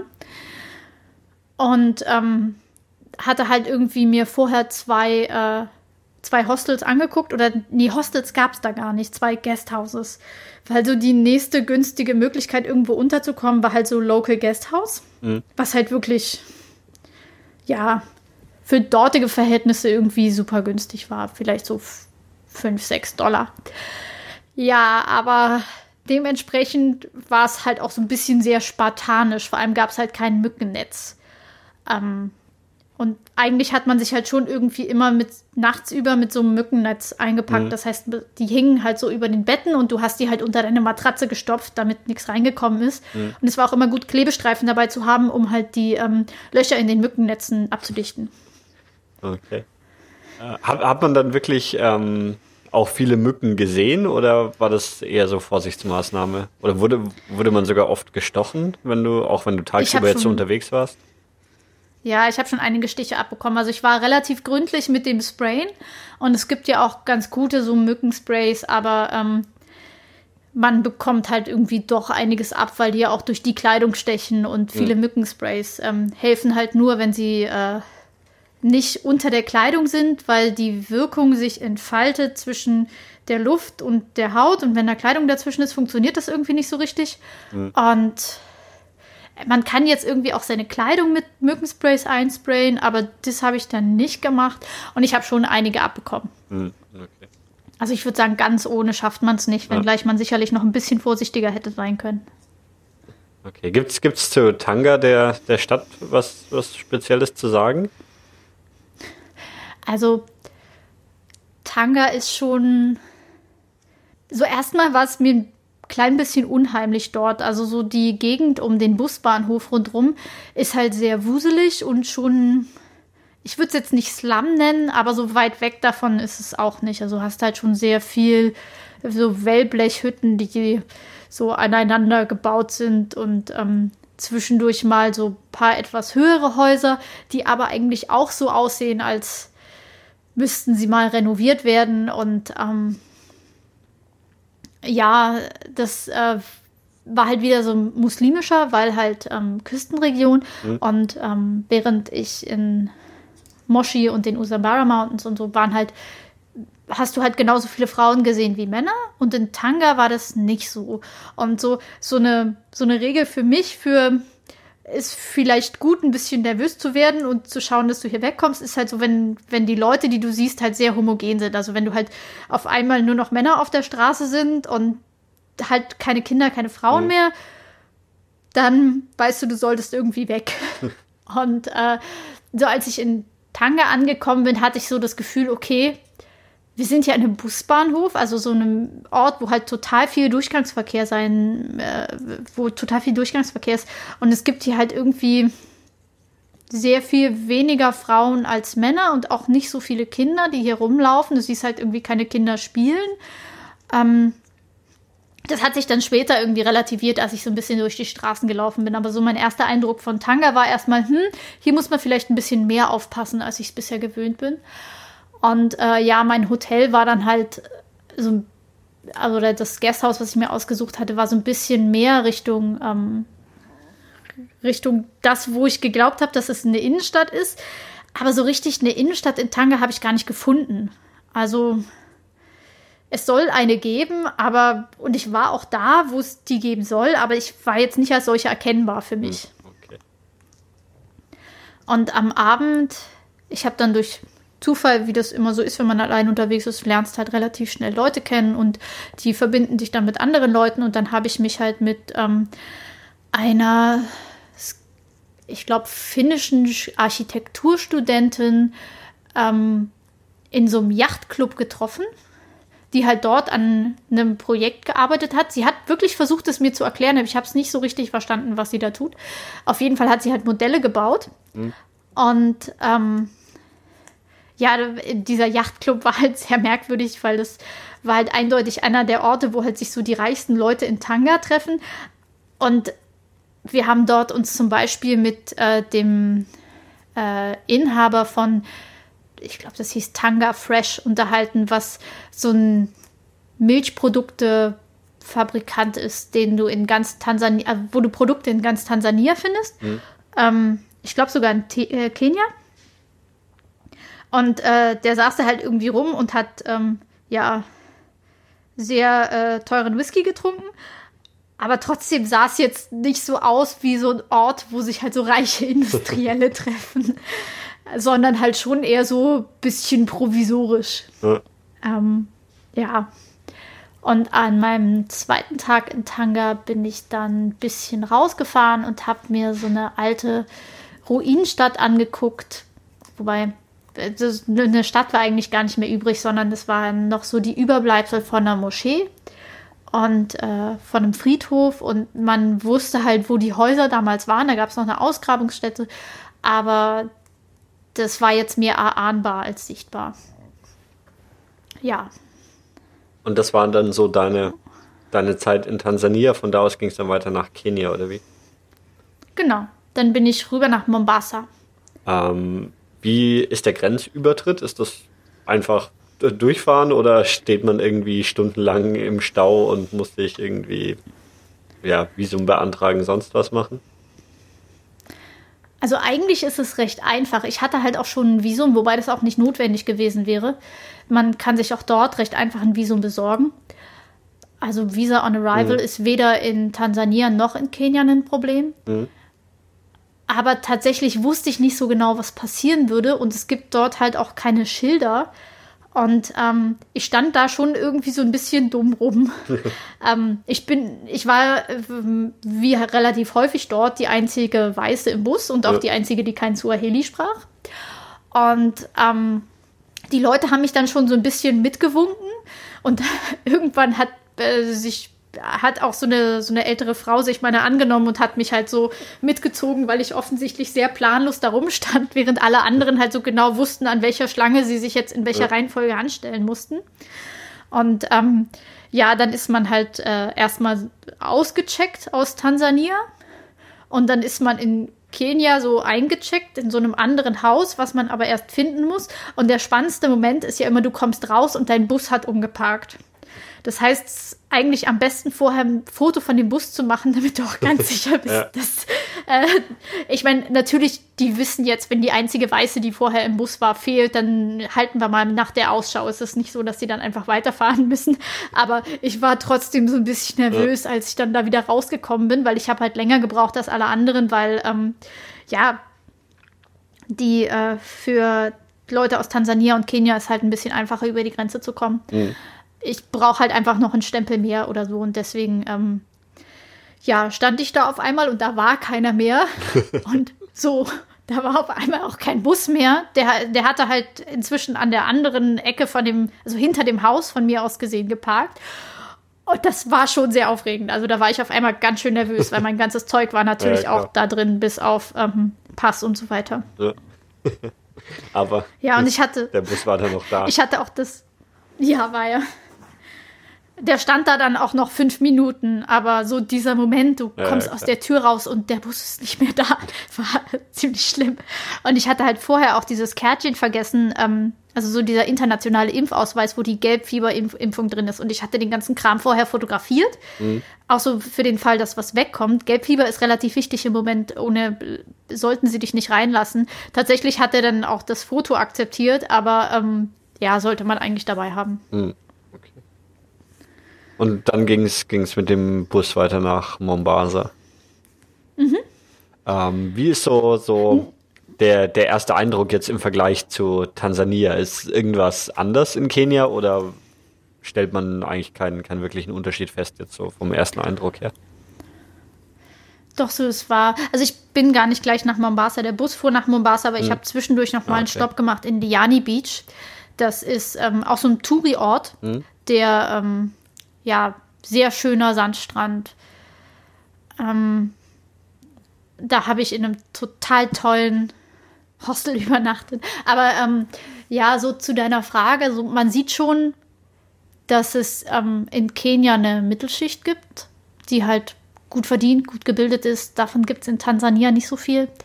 Du hast auch eine, eine arme Schicht, eine Unterschicht. Ähm, du hast auch Wellblechhäuser, aber die sind halt immer nur so ein Teil der Stadt. Du hast in den Orten, die ich in Kenia gesehen habe, hast du halt immer eine eindeutig erkennbare Innenstadt, wo halt irgendwie die anders aussieht als so die, die Randbezirke. Mhm. Du hast mehr Infrastruktur, mehr ATMs. Ähm, die haben dort dieses M-Pesa. Sagt dir das was? Nee, was ist so ein das? Ähm, das ist so ein mobiles Bezahlsystem. Das ähm, ist, hat, nutzt in Kenia ungefähr jeder, weil das ähm, insbesondere praktisch ist für die Leute, die keinen Bankaccount haben, weil die halt ihr dann M-Pesa-Konto haben. Ähm, das heißt, du lädst halt auf dein Account, auf, dein äh, auf deine Telefonnummer lädst du Geld drauf. Da kann zum Beispiel auch jemand dir Geld hin überweisen. Mhm. Ähm, was halt auch heißt, du kannst dein äh, Paycheck, also kannst halt, du kannst jemanden über M-Pesa bezahlen und dann ist halt auch nachvollziehbar, du wurdest bezahlt oder nicht. Ja. Das heißt, es, äh, im Zweifelsfall kannst du dich halt dann auch beschweren gehen von wegen, ich habe diesen Monat keinen Lohn bekommen oder der Arbeitgeber kann beweisen, ich habe dir das überwiesen oder ja. die leihen sich ständig dort gegenseitig Geld, in der, innerhalb der Familie oder unterhalb, äh, innerhalb von Freundeskreisen. Und ähm, dann kannst du halt einfach der Tante, die 600 Kilometer weiter wohnt und ähm, bei der es halt gerade nicht fürs letzte Essen am Monatsende reicht, kannst du halt schnell mal irgendwie ein bisschen mhm. was überweisen. Und du kannst halt praktisch überall damit bezahlen. Und das ist nicht günstig, aber es geht halt total einfach. Also von, von den Gebühren, die, die quasi für jede Transaktion erhoben werden. Genau. Oder wie? Mhm. Genau, ich habe es nicht mehr genau in Erinnerung, aber es, als, ich, äh, als mir jemand erzählt hat, wie viel das kostet, dachte ich schon, oh ja, das ist eine Menge. Mhm. Aber du, du hast es selber dann nicht verwendet? Nee, äh, hätte ich vielleicht mal ausprobieren sollen, aber ähm, ja. nee, habe ich nicht. Ich habe mir nur eine SIM-Karte dort gekauft. Ja, also äh, jetzt, wo, ja. wo du davon erzählst, ähm, ich, ich habe schon, schon, schon mal davon gehört, von eben diesen Bezahlsystemen, ja, wo, wo halt wirklich von, von Gehältern über irgendwie, du kaufst dir auf dem Markt irgendwie was zu trinken, alles äh, irgendwie drüber abgewickelt wird. Ja. Mhm. Ja, das ist auch so eins der, der technischen Vorzeigeprojekte von Kenia. Die tauchen überall auf. Mhm. Und du hast auch überall diese, diese Shops, wo M-Pesa dran steht. Es kann dieses Dorf kann noch so klein sein. Es hat irgendwo einen kleinen Pappstand, wo M-Pesa draufsteht. Und da sitzt irgendwo dahinter so eine, so eine alte Oma, die, oder wer auch immer, also relativ häufig sind es halt ältere Frauen, die ähm, dann halt so einen kleinen Shop irgendwie mitbetreiben. Mhm. Manchmal verkaufen die dir auch gleich noch eine SIM-Karte. ja. Ja, weil, weil irgendwie ein, also ein, ein interessantes Merkmal da ist, dass es halt wirklich auch mit quasi jedem Handy funktioniert. Es muss nur irgendwie SMS unterstützen, ne? Und dann, dann kann man mhm. irgendwie da quasi mitmachen. Und ja. das, deswegen Und wenn das, du ja. wenn du ein Smartphone hast, dann gibt es da auch eine ziemlich ausgeklügelte und von der Benutzeroberfläche her äh, ziemlich gut funktionierende ähm, App dazu oder halt mobile ja. Webseite, ähm, wo du halt auch alles Mögliche mitmachen kannst. Ähm, Okay, dann lass uns noch mal ein bisschen, also du warst in diesem, diesem Touristenort, da wolltest du, glaube ich, noch ein bisschen was zu erzählen, ähm, bevor es dann nach Mombasa ging. Ja, also Diani Beach ist schon, also ist ein großartiger Strand, das ist über mehrere Kilometer. Mhm. Ich war da halt morgens joggen und wenn nicht gerade irgendwie so höchster Stand der Flut war, konntest du kilometerweit laufen.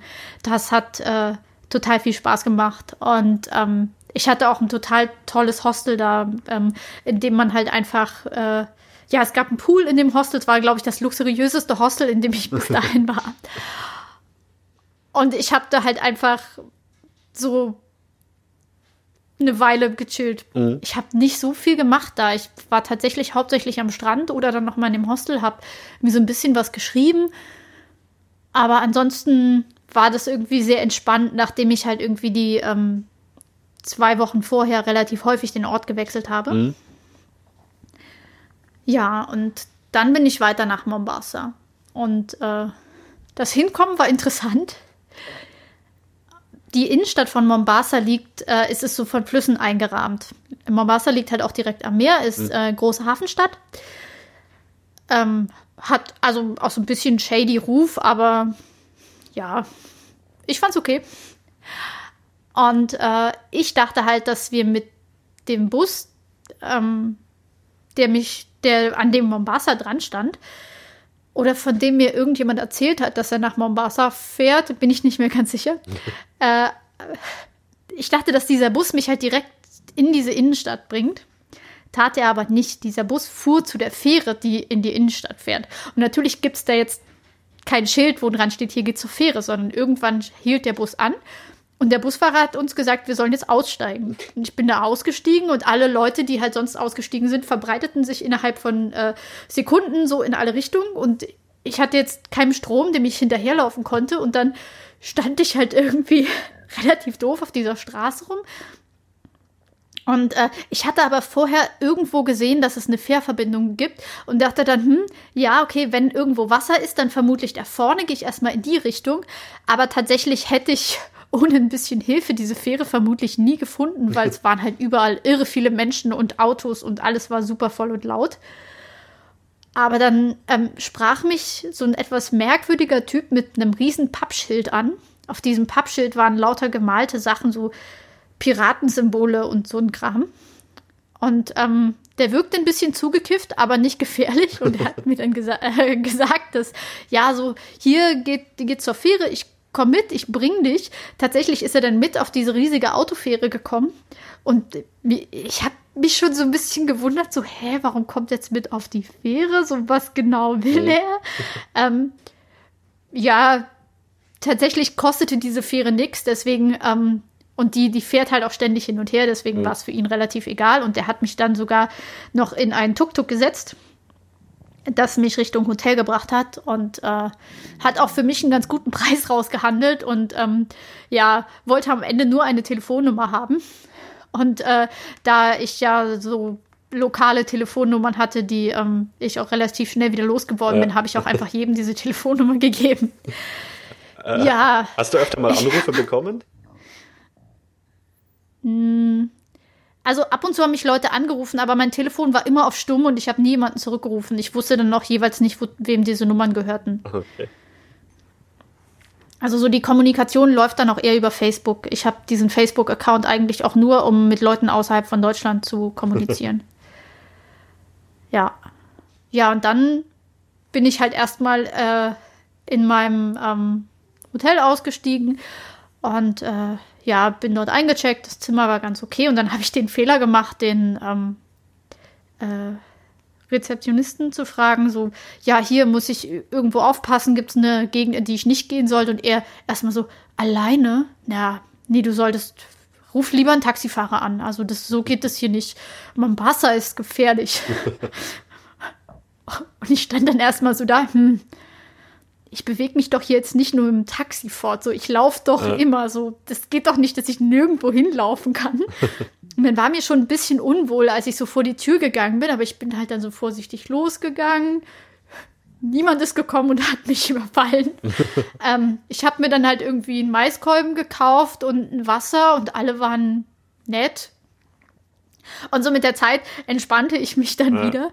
Ähm, und ich meine, Mombasa ist, glaube ich, schon eine Stadt, in der man ein bisschen aufpassen muss. Aber generell für sowohl für Kenia als auch für Tansania, wenn dich die Leute warnen, dass es hier gefährlich ist, dann heißt es nicht, du wirst hier in der Seitenstraße umgebracht, sondern wenn du Pech hast, dann wirst du beraubt. Mhm. Und das ist halt was, damit kann ich umgehen. Ja. ja. Ist mir aber nicht passiert. Tatsächlich habe ich irgendwie, ist mir noch nicht mal was geklaut worden. Okay. Und äh, ja, dann bin ich in die Innenstadt von Mombasa gegangen und das war total großartig. So nach so einem etwas holprigen Start habe ich mich irgendwie ziemlich in Mombasa verliebt. Es war äh, super bunt, ähm, ganz tolle Gerüche, so eine sehr internationale Stadt. Ähm, es gab halt eine, so einen Altstadtbereich, der wieder kolonial geprägt war oder noch von der Zeit vorher. Eins der Haupt-Touri-Attraktionen ist Fort Jesus. Das haben die ähm, also ein italienischer Architekt gebaut, aber für die Portugiesen, die halt dort schon im 16. Jahrhundert Handel betrieben haben. Und äh, ja, das, ich habe mir das Fort angeguckt und habe halt auch so ein bisschen über die Geschichte gelesen. Ähm, das ist äh, schon ganz interessant, weil ähm, ja, Mombasa war halt, mochte fremde Leute nicht so gern, schon gar nicht die Portugiesen. Die ähm, wollten zwar, also waren noch nicht auf der Suche nach Kolonien, wollten aber eine Handelsroute haben mhm. Richtung Indien. Und ähm, ja, haben halt versucht, überall so Forts zu erbauen. Und ja, Mombasa war halt unter ständigem Beschuss. Diese Festung hat halt auch sehr häufig den Besitzer gewechselt. Und mhm. das sieht man ihr auch an. Das hat halt ähm, sehr dicke Mauern, das Ding. Und ähm, ja, und da außenrum war so Altstadt. Und ja, aber am allerschönsten war es eigentlich dort, wo diese Märkte waren und wo halt sich die normalen Leute dort aufgehalten haben mhm. und ja, Kaffee trinken waren und ähm, Irgendwann hat mich einer rangewunken, so hier, ich lade dich auf einen Tee ein. Ich bin immer so ein bisschen misstrauisch geworden, wenn mich irgendjemand einladen wollte, aber der äh, schien mir nett zu sein und war es dann auch. Der, äh, wir haben, sind dann halt irgendwie nochmal durch Mombasa gelaufen und er hat mir so seine Lieblingsstellen gezeigt, hat mich seiner Mutter vorgestellt. Die konnte zwar kein Englisch, aber ähm, sie äh, wollte mich unbedingt durchfüttern. Wir hatten nur leider schon gegessen. ähm, und dann hat er mich noch seinem Cousin, seinem Halbbruder, wobei Bruder also wenn dir jemand vorgestellt wird, heißt es meistens, das ist mein Bruder. Das heißt nicht zwangsläufig, dass die verwandt sind. Okay. Ich habe mich bei irgendjemandem mal gewundert, weil er mir schon, ich glaube, die achte Person als Bruder vorgestellt hatte und die waren ungefähr alle gleich alt.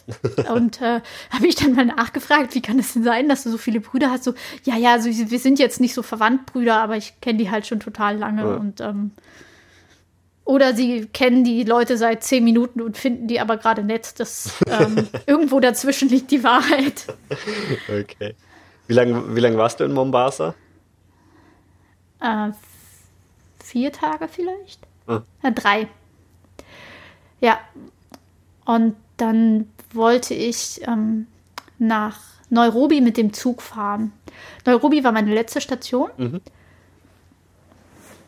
Und ich bin halt bis dahin immer mit dem Bus gefahren.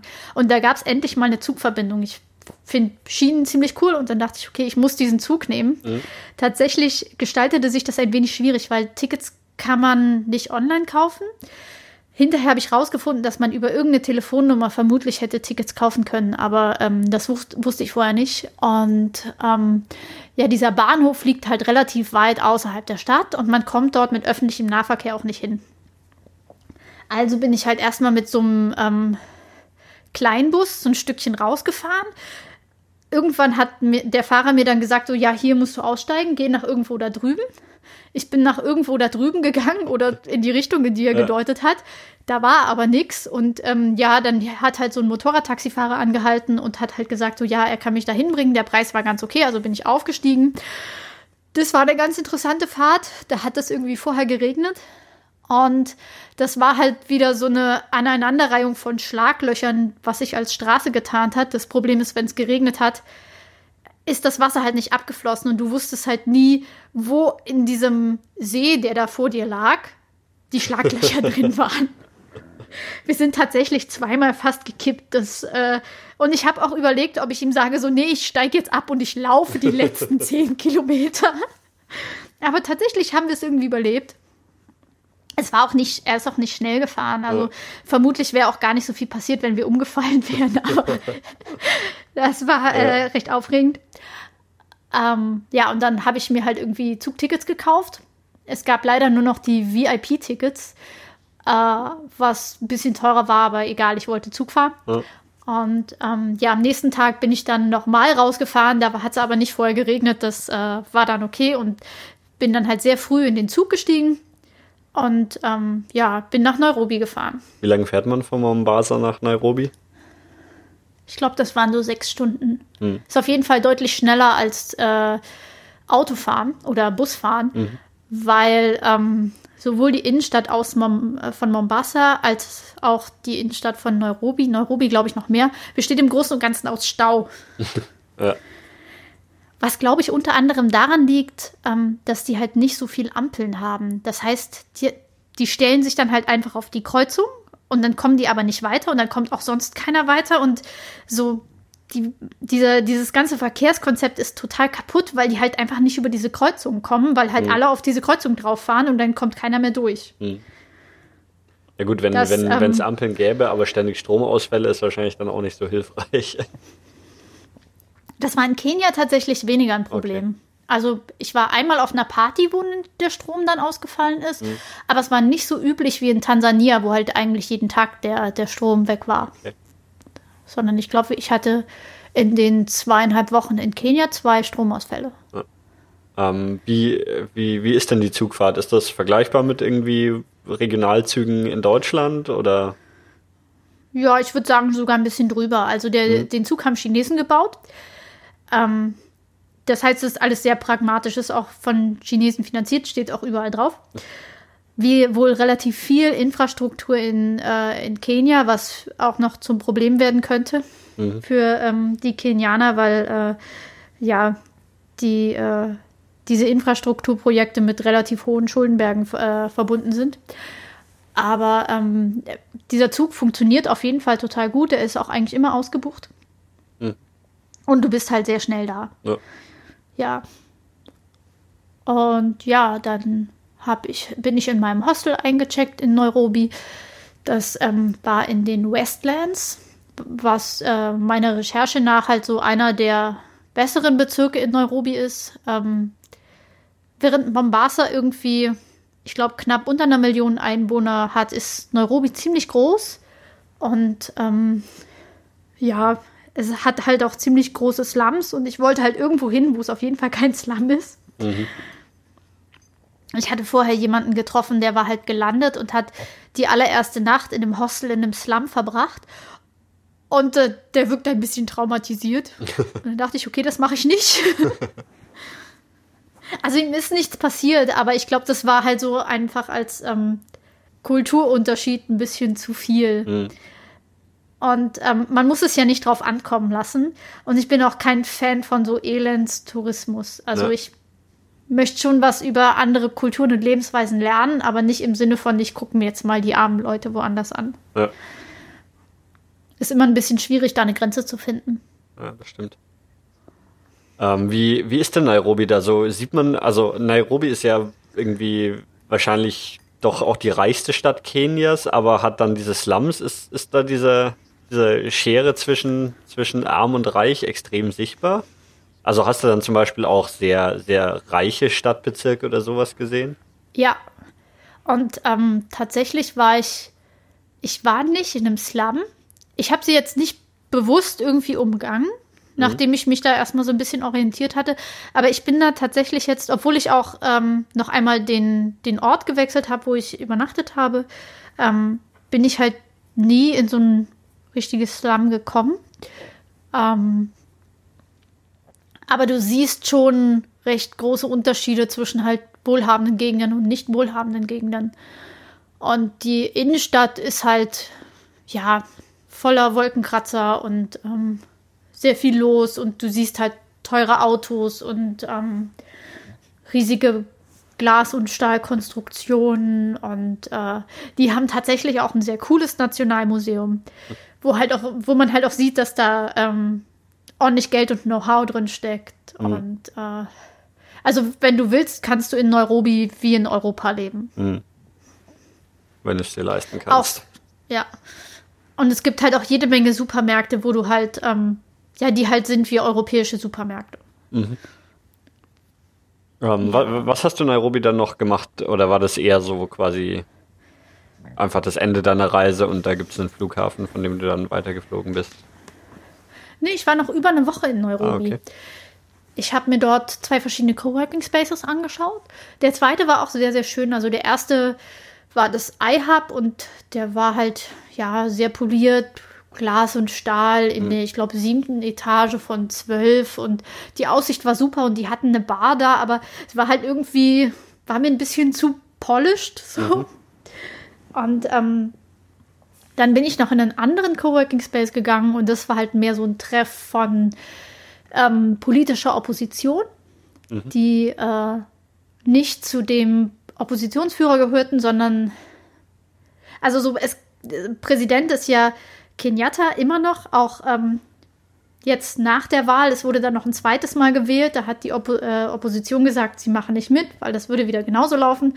Und ähm, da hat äh, Kenyatta dann irgendwie 99 Prozent der Stimmen bekommen oder sowas in der Art. Und ähm, diesmal hat der Gerichtshof halt dann nicht gesagt, dass es nicht mit rechten Dingen zuging, obwohl es da halt lange Diskussionen drum ging, mhm. drum gab. Und ähm, ja, deswegen das, das war gerade so der Status, als ich dort angekommen bin. Und es ist halt die ganze Zeit über ruhig geblieben, auch wenn die Leute am Nationalfeiertag, das ist äh, der Tag, an dem sie unabhängig wurden von den Briten, waren sie halt ganz schön nervös, dass es irgendwie nochmal knallen würde, aber ähm, es ist halt tatsächlich nichts passiert. Mhm. Und ähm, Kenyatta hat halt irgendwie einen großen Gegenspieler, ähm, Odinga, der halt so als der Oppositionsführer gilt. Tatsächlich ist er aber wohl Führer einer Partei, die halt die größte Oppositionspartei ist. Es gibt aber noch jede Menge andere politische Parteien oder Einzelkämpfer, die sich nicht unbedingt dieser Opposition von äh, Odinga zugehörig fühlen, sondern halt nochmal andere Ziele mhm. verfolgen. Das hat auch wieder viel mit so Korruptionsgeschichte und so weiter zu tun. Und ähm, ja, so relativ viele von den Oppositionellen, ähm, die halt nicht zu Dinga gehören, die haben sich halt dort getroffen. Und dann waren da irgendwie noch so Künstler und Designer und ja, war halt einfach eine lustige Mischung an Leuten. Ja. Und da ähm, habe ich mich irgendwie eine Weile aufgehalten, habe so ein bisschen an meinem Zeug gearbeitet und ja, mir angeschaut, wie andere Leute dort arbeiten und äh, mich mit den Leuten dort unterhalten. Und das war sehr schön. Die haben eine ganz tolle Dachterrasse, auf, dem Mittag, auf der Mittagessen serviert wird. Ähm, Gibt es sonst noch was zu Nairobi oder sind wir jetzt so am, am Ende deiner Reise angekommen? Mm, es gibt in Nairobi auch eine äh, Szene für zeitgenössische Kunst. Das hat auch Spaß gemacht. Und ähm, ich war dort auch auf einem Meetup. Äh, mein, meine zweite Unterkunft dort habe ich mir über Airbnb gebucht. Das war so das, das erste Mal, dass ich bei irgendjemandem privat übernachtet habe. Mhm. Also bei, bei einer Privatperson, äh, mhm. nicht privat übernachtet. Und ähm, sie hat mich mitgenommen zu einem Meetup, wo es um Bitcoin ging. Das war sehr interessant, äh, weil da nochmal so eine ganz andere Menschengruppe ähm, sich getroffen hat, als ich die bisher kannte. Da waren nämlich vor allem so Businessfrauen, mhm. tatsächlich sehr viel mehr Frauen als Männer, die halt so zwischen 25 und 40 waren und die halt so, ja, jetzt irgendwie was übers Geld investieren lernen wollten. Und mhm. ähm, ich selber interessiere mich gar nicht so für Bitcoin als Anlageobjekt, aber es war total spannend, diese Leute da zu beobachten. Ja. Ähm, ja, und dann war ich irgendwie auf den Maasai-Märkten dort unterwegs und bin halt einfach durch die Stadt gelaufen und habe irgendwie verschiedene Kulturorte besucht, war auf einem Konzert in äh, der Alliance Française, was irgendwie so was ähnliches wie unser Goethe-Institut ist. Ähm, bei so einem Punkrock-Konzert, was sehr merkwürdig wirkte, da in diesem Institut mit den Glasfenstern und den Institutsmitarbeitern mit ihren Cocktailchens. Das äh, war ein bisschen skurril. Ja. Und dann bin ich irgendwann ins Flugzeug zurückgestiegen. Okay, siebeneinhalb Wochen insgesamt warst du unterwegs, oder? Mhm. Ja. Ähm, wärst du gern noch länger geblieben? Hm. Ja und nein. Also es gab schon noch einige Orte. Ich wäre zum, zum, Beispiel gerne noch mal ganz in den Norden von ähm, Kenia gefahren, weil es dort Wüsten gibt. Mhm. Und ich hätte mir gerne noch eine Wüste angeschaut, also so eine Sandwüste. Mhm. Und es gab natürlich noch total viele Orte, auf die ich Lust gehabt hätte. So Äthiopien fasziniert mich total. Ähm, es gab noch eine lange Liste. Auf der anderen Seite hatte ich dann auch so das Gefühl, okay, ist auch vielleicht gut, dass jetzt vorbei ist. Und ich habe mich auch auf zu Hause gefreut ja. und auf die Leute, die ich dort kenne. Und äh, ja. Also wenn, wenn du nochmal nach Afrika gehst, dann, dann eher in in Regionen und Länder, wo du bisher noch nicht warst und nicht nochmal irgendwie nach, weiß ich nicht, ähm, einen, einen der Orte, die, die du bisher schon besucht hast und lieber was Neues anschauen? Ja, vermutlich schon, aber einfach nicht, weil es nicht, weil es nicht toll wäre, die nochmal zu besuchen, sondern einfach, weil es noch so viele Orte ja, gibt, klar. Wo ich noch nicht war. Mhm. Also ich könnte mir schon vorstellen, irgendwann nochmal dahin zu fahren. Das, ähm, ich finde beide Länder toll. Was war so das, das jetzt äh, im Nachhinein betrachtet der, der interessanteste Ort oder die, die, die beeindruckendste Begegnung, ähm, die du jetzt auf diesen siebeneinhalb Wochen erlebt hast? Ich glaube, da kann ich nichts auswählen. also so, die Begegnungen in den Usambara Mountains waren schon toll. Ja. Aber auch so die, ähm, dieser endlose Strand von Diani Beach war ja. auch großartig. Okay. Mombasa war toll. Schwierig zu sagen. Alles klar. Ähm, ja, dann ganz vielen Dank, dass du dir die Zeit genommen hast, uns davon zu erzählen. Und sehr ähm, gerne. Ja, wenn es wenn, nochmal nach Afrika oder auch sonst woanders hingeht, melde dich gerne wieder und erzähl uns davon. Das klingt auf jeden Fall äh, sehr spannend. Mache ich, Dankeschön. Jo, äh, und ich sage Tschüss und bis zum nächsten Mal. Tschüss.